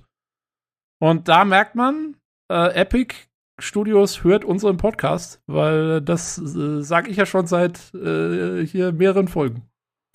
Genau, ja, deswegen fand ich das so witzig, weil du das äh, tatsächlich häufig schon gesagt hast. Ja, Äh, das war hier zitiert. der. genau. äh, das ist von äh, The Coalition, der Technical Art Director. Genau, der hat das gesagt. Ja, Äh, ja, also ich glaube, also- wenn ich ganz, wenn ich ganz ehrlich bin, habe ich, glaube ich, den Satz aus irgendeiner älteren Unreal-Präsentation mal übernommen gehabt. ja, ich habe ja gesagt, es ist wichtig, dass man sich da so ein bisschen aushilft und befruchtet. Das machen wir ja, das. ja, okay. Jetzt machen wir ein bisschen Werbung für die und dann sind die mal für uns dran. Ja, Genau. sehr gut. Äh, ja, und The Coalition kam ja auch noch weiter vor. Das sind ja die, die, die Gears-Teile machen, oder zumindest jetzt den letzten gemacht haben. Ich weiß gar nicht, ob die den Vierer auch schon gemacht haben. Ich glaube schon. Ähm, und die haben eine, ja, einfach nur eine Demo gezeigt. Äh, The Cavern Cinematic nennt sich das Ganze. Ist im Prinzip auch nur noch mal eine grafische Präsentation, die so eine Machbarkeitsstudie sein soll, äh, was die Engine so kann. Ja, ist halt ein netter Cinematic, ne? Also ich fand jetzt mehr gab's nicht so groß dazu zu sagen, oder? Ja, nee. Also sie haben eigentlich im Prinzip so alles so gezeigt, was man schon gesehen hat vorher. So in einem netten Video. Aber viel mehr war es eigentlich auch nicht. Jo. Ähm, was ich noch, sie hatten ein extra Segment für CD Projekt Red für die neue Zusammenarbeit. Äh, die haben sie extra hervorgehoben und haben sich gefreut, dass sie jetzt äh, quasi da ähm, auch mit Unreal arbeiten und das, ich glaube, sie hatten auch sogar ein paar von den CD Projekt Red-Leuten interviewt ähm, und wo eben herausgehoben wurde, dass die halt die Expertise haben mit Open World und wirklich die Unreal Engine jetzt für Open World verwenden wollen. Und äh, ja, da bin ich halt mal gespannt. Ja, ich finde, das wäre eine gute Möglichkeit gewesen, nochmal von einem der Mitarbeiter von CD Projekt zu hören. Ja, wir hatten ja mit unserer Engine in Cyberpunk ein bisschen Probleme, hm, hm, hm, deswegen wollen wir jetzt einen anderen Weg gehen. Das hätte ich irgendwie smart gefunden, muss ich sagen. Also ich meine, wie glaubwürdig, keine Ahnung, aber ich finde, das hätte man ganz gut einbauen können, aber wollten sie dann wohl nicht. Nee, ich glaube, das schweigen sie tot. da haben sie keinen Bock Cyberpunk, was ist das? Ja, beziehungsweise äh, Cyberpunk, oh ja, es läuft doch jetzt einwandfrei. Wir haben keine Äh. Probleme mit Cyberpunk. ja, keine Ahnung, wie da die Strategie aussieht. Ähm, ja, und dann haben sie, äh, dann haben sie noch gesagt, was jetzt dann alles kommt, so in Zukunft mit der Unreal Engine. Ähm, und äh, ja, da sind jetzt schon einige Spiele in der Pipeline. Das meiste hat aber auch noch keinen Termin und so. Ich weiß nicht, ich, hast du irgendwas, worüber du jetzt unbedingt da sprechen willst? Fand da war jetzt noch da- nichts dabei, wo ich jetzt sagen muss, ey, das ist jetzt irgendwie super wichtig. Nee, das Ähm, sind zumindest alle Spiele, die wir irgendwie schon mal besprochen haben im Podcast. Äh, von daher ist da jetzt nichts, wo man sagen muss, okay, das ist gerade brandneu, da müssen wir drüber Ja. sprechen. Ja, entweder Sachen, die wir schon besprochen haben, oder Sachen, die noch so obskur und ohne Termin und so sind, dass man noch nicht wirklich was zu sagen kann, glaube ich. Ja. Ähm, ja, und das Einzige, was sie dann noch hatten, war, ähm, und ich glaube, das hat, ging ja auch etwas äh, außerhalb von der ganzen Unreal-Geschichte dann durch die Presse, ähm, dass äh, von Crystal Dynamics äh, dann noch Leute auftauchten am Ende und äh, uns mitgeteilt haben, dass ein neues Tomb Raider kommt mit der Unreal Engine 5. Genau. Ähm, ja, auch nicht schlecht. Also, es gibt den nächsten Tomb Raider Teil, beziehungsweise es gab ja jetzt Gerüchte, die ich selber aber nicht glaube, ähm, dass es ein Reboot, äh, nee, ein, ein Remake wird. Äh, des, Hm. des alten Tomb Raider. Ja, da gab es irgendwie ein Gerücht, weil irgendeiner irgendwie gesehen hat, dass das eine Banner für das neue Tomb Raider, was sie irgendwo auf Twitter hatten, sehr ähnlich aussieht zu dem ersten Tomb Raider Banner oder so. Ich glaube es aber selber nicht. Also ich persönlich gehe davon aus, dass es ein neues Tomb Raider wird. Aber das war mal so ein Gerücht, was noch im Raum stand. Ja, ich glaube auch, dass noch kurz, dass eine der Storywriterinnen, die Rihanna Pratchett, gesagt hat, dass Lara im nächsten Spiel weniger Vaterprobleme haben soll, Father-Issues. Ah. Von daher gehe ich mal davon aus, dass das äh, kein Remake sein wird. Ja. Oh, ist die Rihanna Pratchett? Ist, das, ist die verwandt mit dem Terry Pratchett? Von den Scheibenwelt-Büchern? Du Oh, ihr jetzt fragst. Sachen. Das wäre krass. Ich guck mal nach. Aber ich glaube, das ist sie. So, mal gucken. Ja, okay, dann äh, schauen wir schnell nach. Ich erzähle kurz noch was anderes. Äh, beziehungsweise ich kann einmal kurz das äh, Tomb Raider-Ding zu Ende bringen.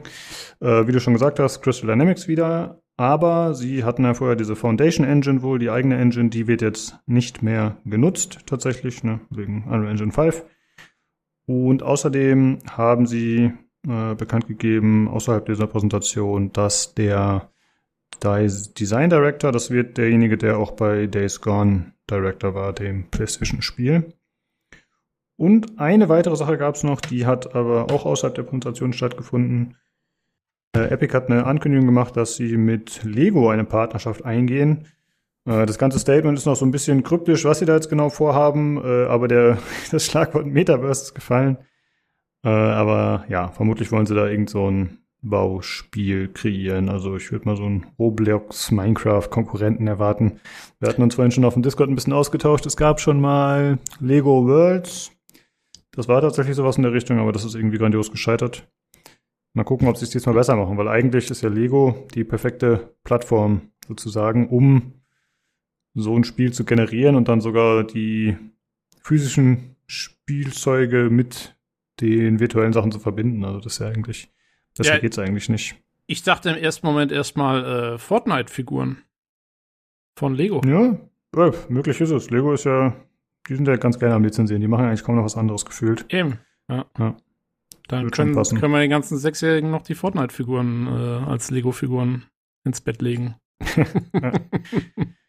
So, wie sieht's aus? Konntest du was rausfinden wegen der Frau Ja. Pratchett? Ich hatte absolut, äh, ich hatte, ich hatte recht. Das ist die Tochter von Oh, shit. Pratchett und ähm, ist aber, also sie ist renommierte Videogame-Autorin und war dabei unter anderem bei Heavenly Sword, äh, Overlord, Mirror's Edge äh, und schon Tomb Raider und Rise of the Tomb Raider. Also die ist da schon relativ gut Hm. äh, einge, eingepflegt in die ganze Angelegenheit. Ja, krass, dass du darauf gekommen bist. Also, wäre jetzt nicht mein erster Gedanke gewesen. Ich dachte jetzt nicht, dass Pratchett so ein seltener Name ist. Äh, ne? Ja, nee, ich, ich, ich hatte das irgendwann schon mal gehört. So. Ja. Ist mir schon mal untergekommen. Jo. Ähm, Ach so, eine Sache fällt mir noch ein wegen Unreal. Äh, ich weiß nicht, ob du es schon kurz erwähnt hattest. Äh, MetaHuman war natürlich auch wieder ein bisschen Thema, ne? Dass das äh, integriert ist, weiß man ja schon, ist ja schon bekannt, aber das wurde ab und zu noch erwähnt. Jo. Ansonsten fällt mir eigentlich nichts mehr ein. Hast du noch irgendwas, was du erwähnen wolltest? Nö. Das äh, war die State of Unreal. Real. Ja, genau. Okay, dann äh, kommen wir noch einmal zum letzten Thema. Äh, es geht um Ubisoft. Da sind einige Gerüchte, die im Umlauf sind aktuell. Äh, aber zuerst mal zu einer Sache, die schon offiziell bestätigt ist, und zwar Rainbow Six Mobile.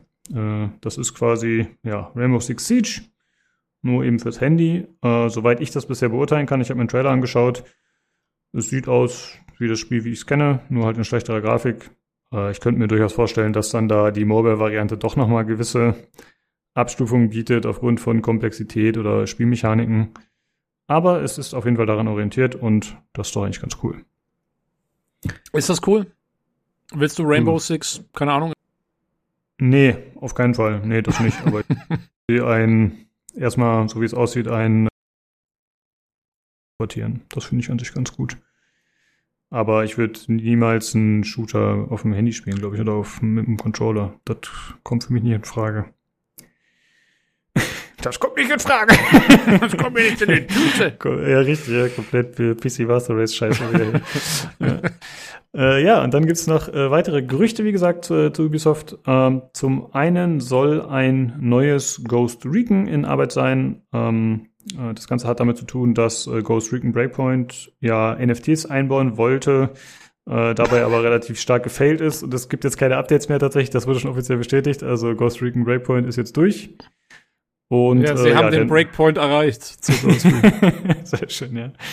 Und äh, der neue Teil soll jetzt bei Ubisoft Paris angeblich in Entwicklung sein. Äh, vielleicht mal ganz kurz, weil jetzt das Wort NFTs, glaube ich, mit zum ersten Mal hier fällt im Podcast. Das war immer so ein Thema, wo ich überhaupt keinen Bock drauf hatte. Ich habe das immer komplett umgangen. Und äh, weil ich finde, es war einfach nur nervig. Und es scheint sich ja auch ganz gut, äh, ja, ich sag mal, gelohnt zu haben, dass es jetzt bald überhaupt kein Thema mehr sein wird. Hoffe ich zumindest. ja. Ja. Und Ja. ansonsten wurde äh, auch noch geleakt, dass ein Spiel namens Pathfinder in Entwicklung sein soll. Das ist mal wieder ein Battle Royale, davon haben wir nicht genug, noch nicht genug gescheiterte. Äh, das wird ein Third-Person Battle Royale. Äh, das optische Design soll dabei Hyperscape ähneln, also dem Spiel, das Ubisoft vor ein paar Monaten eingestellt hat, was auch ein Battle Royale war. Äh, aber es soll comicartiger sein, also vielleicht so in Richtung Fortnite. äh, ja, Ne, ist wieder sehr inspiriert, Oh. sag ich mal, von anderen Quellen. Oh, Ubisoft. Äh, das Ganze soll äh, als Viererteams gespielt werden gegen KI und andere Spieler. Äh, und dann soll man sich quasi ins Zentrum vorkämpfen und dabei levelt man, wenn man KI-Gegner tötet und am Ende wartet dann ein fetter KI-Boss in der Mitte, der finale Boss und das soll einem dann irgendwie beim Escapen helfen oder beim Gewinnen. Und äh, das Ganze soll natürlich auch Heldenfähigkeiten haben, wie soll es sonst sein. Die Charaktere heißen auch Heroes laut diesem Leak. Und es gibt einen Social Hub, ja, also es ist wirklich alles dabei. Das heißt, man kann dann wie in Destiny 2 zum Beispiel dumm gemeinsam in dem Hub rumrennen und sich Emotes um die Fresse hauen. Ja, das äh, wird Pathfinder. Also Angeblich. bestimmt. Es klingt, echt so, so, so, so Ubisoft, ne? Schmeißt mal wieder Scheiße an die Wand und schaut, was kleben bleibt. ja, hoffentlich nicht viel. Ja. Anders kann man es nicht ausdrücken. Außerdem ist nicht, äh, es gibt auch schon ein Spiel, was Pathfinder heißt. Bin ich jetzt blöd? Es gibt auch dieses Pathfinder Kingmaker oder wie es heißt. ja, das stimmt, das gibt's ja. Also am Ende kriegen sie sogar noch einen Rechtsstreit an, an die Backe mit dem Ding. Ja, ja, mal schauen.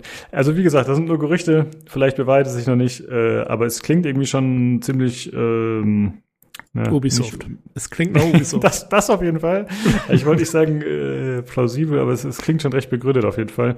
Und ich glaube, es war auch von Tom Henderson tatsächlich, der ja ein bekannter Twitter-Leakeraner ist.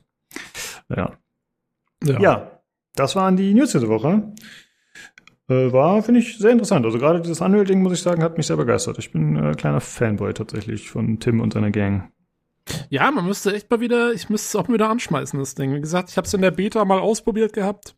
Ähm, wollte eigentlich ein paar Sachen machen. Äh, hatte dann leider keine Zeit mehr dafür irgendwie. Und es haben auch bestimmte Sachen, die ich machen wollte, haben nicht funktioniert. Ich wollte natürlich wieder Sachen machen im Weltraum. Und ähm, da bin ich dann doch etwas an die Grenzen gestoßen der Engine. Ich weiß nicht genau, ob ich das damals erzählt habe oder Probleme, also wenn du, ich habe halt versucht, einen Weltraum zu machen, wie man halt so einen Weltraum macht, ne? Also Hm? alles sehr groß und weit auseinander und so. Und da bin ich dann recht schnell an Probleme gestoßen, so mit Sachen, so, so Mesh-Texturen und Rastering und, und auch das Raytracing hat nicht mehr so funktioniert, wie ich mir das vorgestellt habe und so. Äh, müsste man mal ausprobieren, ob das inzwischen besser geht, beziehungsweise äh, ich könnte auch einfach mal versuchen, das alles da ein bisschen mehr zu tricksen und so. Da habe ich mich dann nicht mehr mit auseinandergesetzt. Mir, ah, es fehlt halt einfach die Zeit, ey, man, weil man muss halt wirklich, da muss man schon ordentlich reinstecken. Ähm, Ja, ich habe ja auch ein bisschen damit halt- rumprobiert. Ja, Ja. bitte, bitte. Ja, ich wollte nur sagen, und es ist halt nicht so, also, ich meine, man könnte jetzt auch sagen, ja, du spielst ja auch 30 Stunden die Woche, also kannst du auch sowas machen, aber es ist halt, ich meine, wenn du abends heimkommst und dich hinhockst und halt irgendwie ein bisschen da dich durch ein Spiel klickst, ist halt was anderes wie ähm, äh, versuchen, Probleme mit der Engine zu lösen oder so. Also für mich zumindest ist es dann doch noch ein bisschen anstrengender. Ähm, Ja, das auf jeden Fall, aber ich muss sagen, mich hat eher gestört. Also ich war ja kompletter Noob und habe auch versucht, ein bisschen daran rumzuwurschteln. Ich musste mir halt alles als YouTube-Video anschauen, ne? Einmal und dann quasi noch parallel beim selbst nachmachen. Und das kostet halt unheimlich viel Zeit. Also du brauchst ja für alles mindestens dreimal so viel, wie wenn du es könntest. Und äh, wenn dann natürlich auch irgendein Problem auftaucht, was in diesem YouTube-Video nicht abgehandelt wird, dann musst du ja auch wieder irgendwas finden, um das Ganze zu lösen. Das heißt, äh, das war dann für mich auch zu zeitintensiv, aber eigentlich nur in dem Sinn, dass es mich so sehr genervt hat, dass ich keinen Bock mehr hatte, noch weiter mir Sachen Ja. rauszusuchen. Ja. Also ich kann nur empfehlen, wenn jemand wirklich komplett neu einsteigen will, äh, ich würde tatsächlich empfehlen, ähm, nehmt euch, die, es gibt ja wirklich viele Einsteiger-Tutorial-Videos, nehmt euch ein gutes, nehmt euch eins, was viele Likes hat, was viel, also da kann man wirklich auch sehr nach der Community gehen.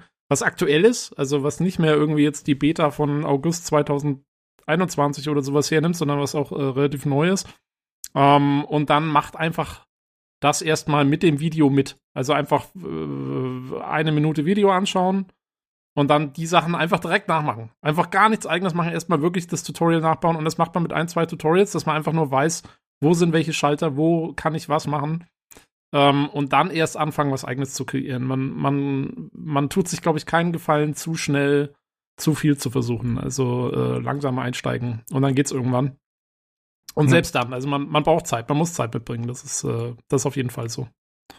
Aber wenn man mal so ein bisschen drin ist, dann ist es echt cool. Also man kann echt tolle Sachen machen und ich glaube halt inzwischen noch viel mehr als äh, aus meiner Zeit damals. ja, auf jeden Fall. Macht Spiele, Und- Leute. Ich will sie dann alle spielen. genau. Sehr gut. Äh, ja, ihr könnt ja gerne mal mitteilen, äh, was ihr so faltet von der Unreal Engine und der Präsentation. Ob ihr auch begeistert seid wie wir oder es vielleicht ein bisschen anders seht. Äh, wie immer, gerne Feedback, Kritik, Anregungen könnt ihr uns zukommen lassen äh, über das Discord. Das ist im Hörerfeedback-Channel. Ähm, der Discord ist discord.gg slash pcgc. Alternativ könnt ihr uns eine E-Mail schreiben an pcgcpodcast.gmail.com oder uns über Twitter unter, äh, erreichen unter dem Handle at podcastpcgc. Ja, äh, ich werde die nächsten zwei Ausgaben nicht dabei sein. Da werdet ihr das, genau, äh, da müsst ihr das alleine auf die Beine stellen. Ich freue mich schon äh, wirklich drauf, mal wieder äh, Folgen als Unbeteiligter zu hören. Ich habe Urlaub. Äh, ich werde mir die geben aus der Hängematte oder wie auch immer.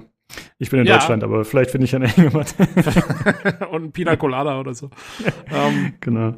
Im Erzgebirge. Äh, ja, äh, ich hoffe mal, dass wir das auf die Reihe kriegen. Ich muss mich jetzt mal irgendwie mit Olli auseinandersetzen, ob wir den mal wieder hier reinzwängen können in unsere virtuelle Tonkabine. Ähm, ist ja ein bisschen schwierig geworden in letzter Zeit. Ähm, aber jo, wir werden schauen, dass wir irgendwas, wenn wir, wenn wir hinstellen. Vielleicht hat auch mal wieder irgendjemand irgendein Spiel gespielt. Ich weiß ja gar nicht mehr. Wir, wir spielen ja nichts mehr hier. Das ist ja nur Nee. noch äh, der reinste Labercast. Ja. Ja, gut. Also, ja, da werden wir mal gucken. Spaß. Jo. Genau, aber äh, wurde es gerade noch erwähnt, genau. Äh, falls jemand von euch sagt, ey, der Lukas ist nicht dabei, okay, da mache ich auf jeden Fall mit.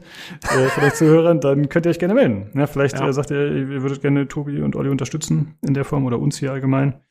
Dann äh, gerne melden, egal ob ihr ein Thema im Gepäck habt oder nicht. Äh, wir freuen uns immer, wenn wir da von der Seite auch Support kriegen. Jetzt ist unsere Chance, den Lukas zu stürzen. genau. ja, alles klar, dann äh, war es das für diese Woche. Hat Spaß gemacht. Äh, vielen Dank fürs Hören, liebe Leute. Und dann schaltet gerne nächste Woche wieder ein zum neuen PC Games Community Podcast. Ciao. Uh, tschüss.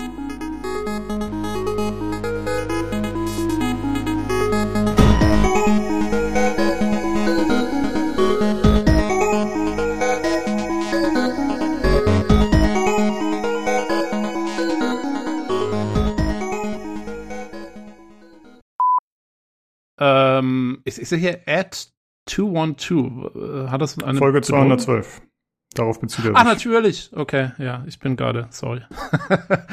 ähm, okay, äh, er schreibt, ähm, ja, er 212. Kann man wunderbar bei einschlafen. Artilleriefeuer? Nein. Ach so. Ja, also Leute, wir haben einen super Podcast gerade aufgenommen. Jetzt müsst ihr erstmal nachziehen mit dem Hardware. Wir müssen überhaupt nichts. Es passiert ja eh nichts. Wir reden darüber, wir reden über ein, ein Gerät. über Steam Deck, ja eben. Ist doch super. Und das, und, und das war's. Und wie gesagt, ich habe, ich habe geübt, Folgendes zu machen. Wow. Echt? der Bot läuft. Ich, wir nehmen das jetzt hier alles auf. Ich schneide das dann dementsprechend. Du kannst eigentlich wieder gehen. Das Ja, das ist eigentlich das. Schneid das einfach war schön, kann ich Valhalla weiterspielen. Hervorragend. schönes freies Wochenende dann. Ich möchte, möchte darauf hinweisen, dass ich das 40 Euro DLC durch habe und ich bin sehr wütend. Ja, kein gutes Ende. Nee, es waren einfach dreieinhalb Stunden. Was? Mann, drei, dreieinhalb Stunden. Jetzt kam noch irgendwas, was die Insel des Nebels ist, was entweder dazugehört oder nicht. Das kann ich dir nicht sagen, das weiß ich nicht. Aber es lief gerade der Abspann. Und jetzt bin ich Quatsch. ungehalten. Dreieinhalb Doch. Stunden, aber du hast doch schon viel länger gespielt. Ja, weil ich alles eingesammelt habe. Und weil ich allen Scheiß gemacht habe. Gut, da gibt's ja dreieinhalb Stunden Story und viel sammeln. Ja, aber du kannst doch nicht für dreieinhalb Stunden Story 40 Euro verlangen. Naja, haben sie halt gemacht. Äh, Ja, haben sie, haben sie, also haben sie mich auch mitgekriegt. Muss ich halt, muss ich halt einfach, muss ich einfach sagen, ja, dafür kann ich jetzt auf Gullin Bursti reiten. Schön. Ja, hervorragend, freut mich. Also, was? Das ist es doch fast schon wert, auf Gulin Bursti zu sagen. Auf ich jeden keine Fall. Ahnung, was das ist oder wer Das das, ist ein äh, mechanisches, gedengeltes Zwergenschwein. Also, Das dampft. super. Ich hätte dafür 80 Euro bezahlt, Mann. Fantastisch. Wunderbar. Was soll das hier, Ins Insel des Nebels? Fick dich, Insel des Nebels.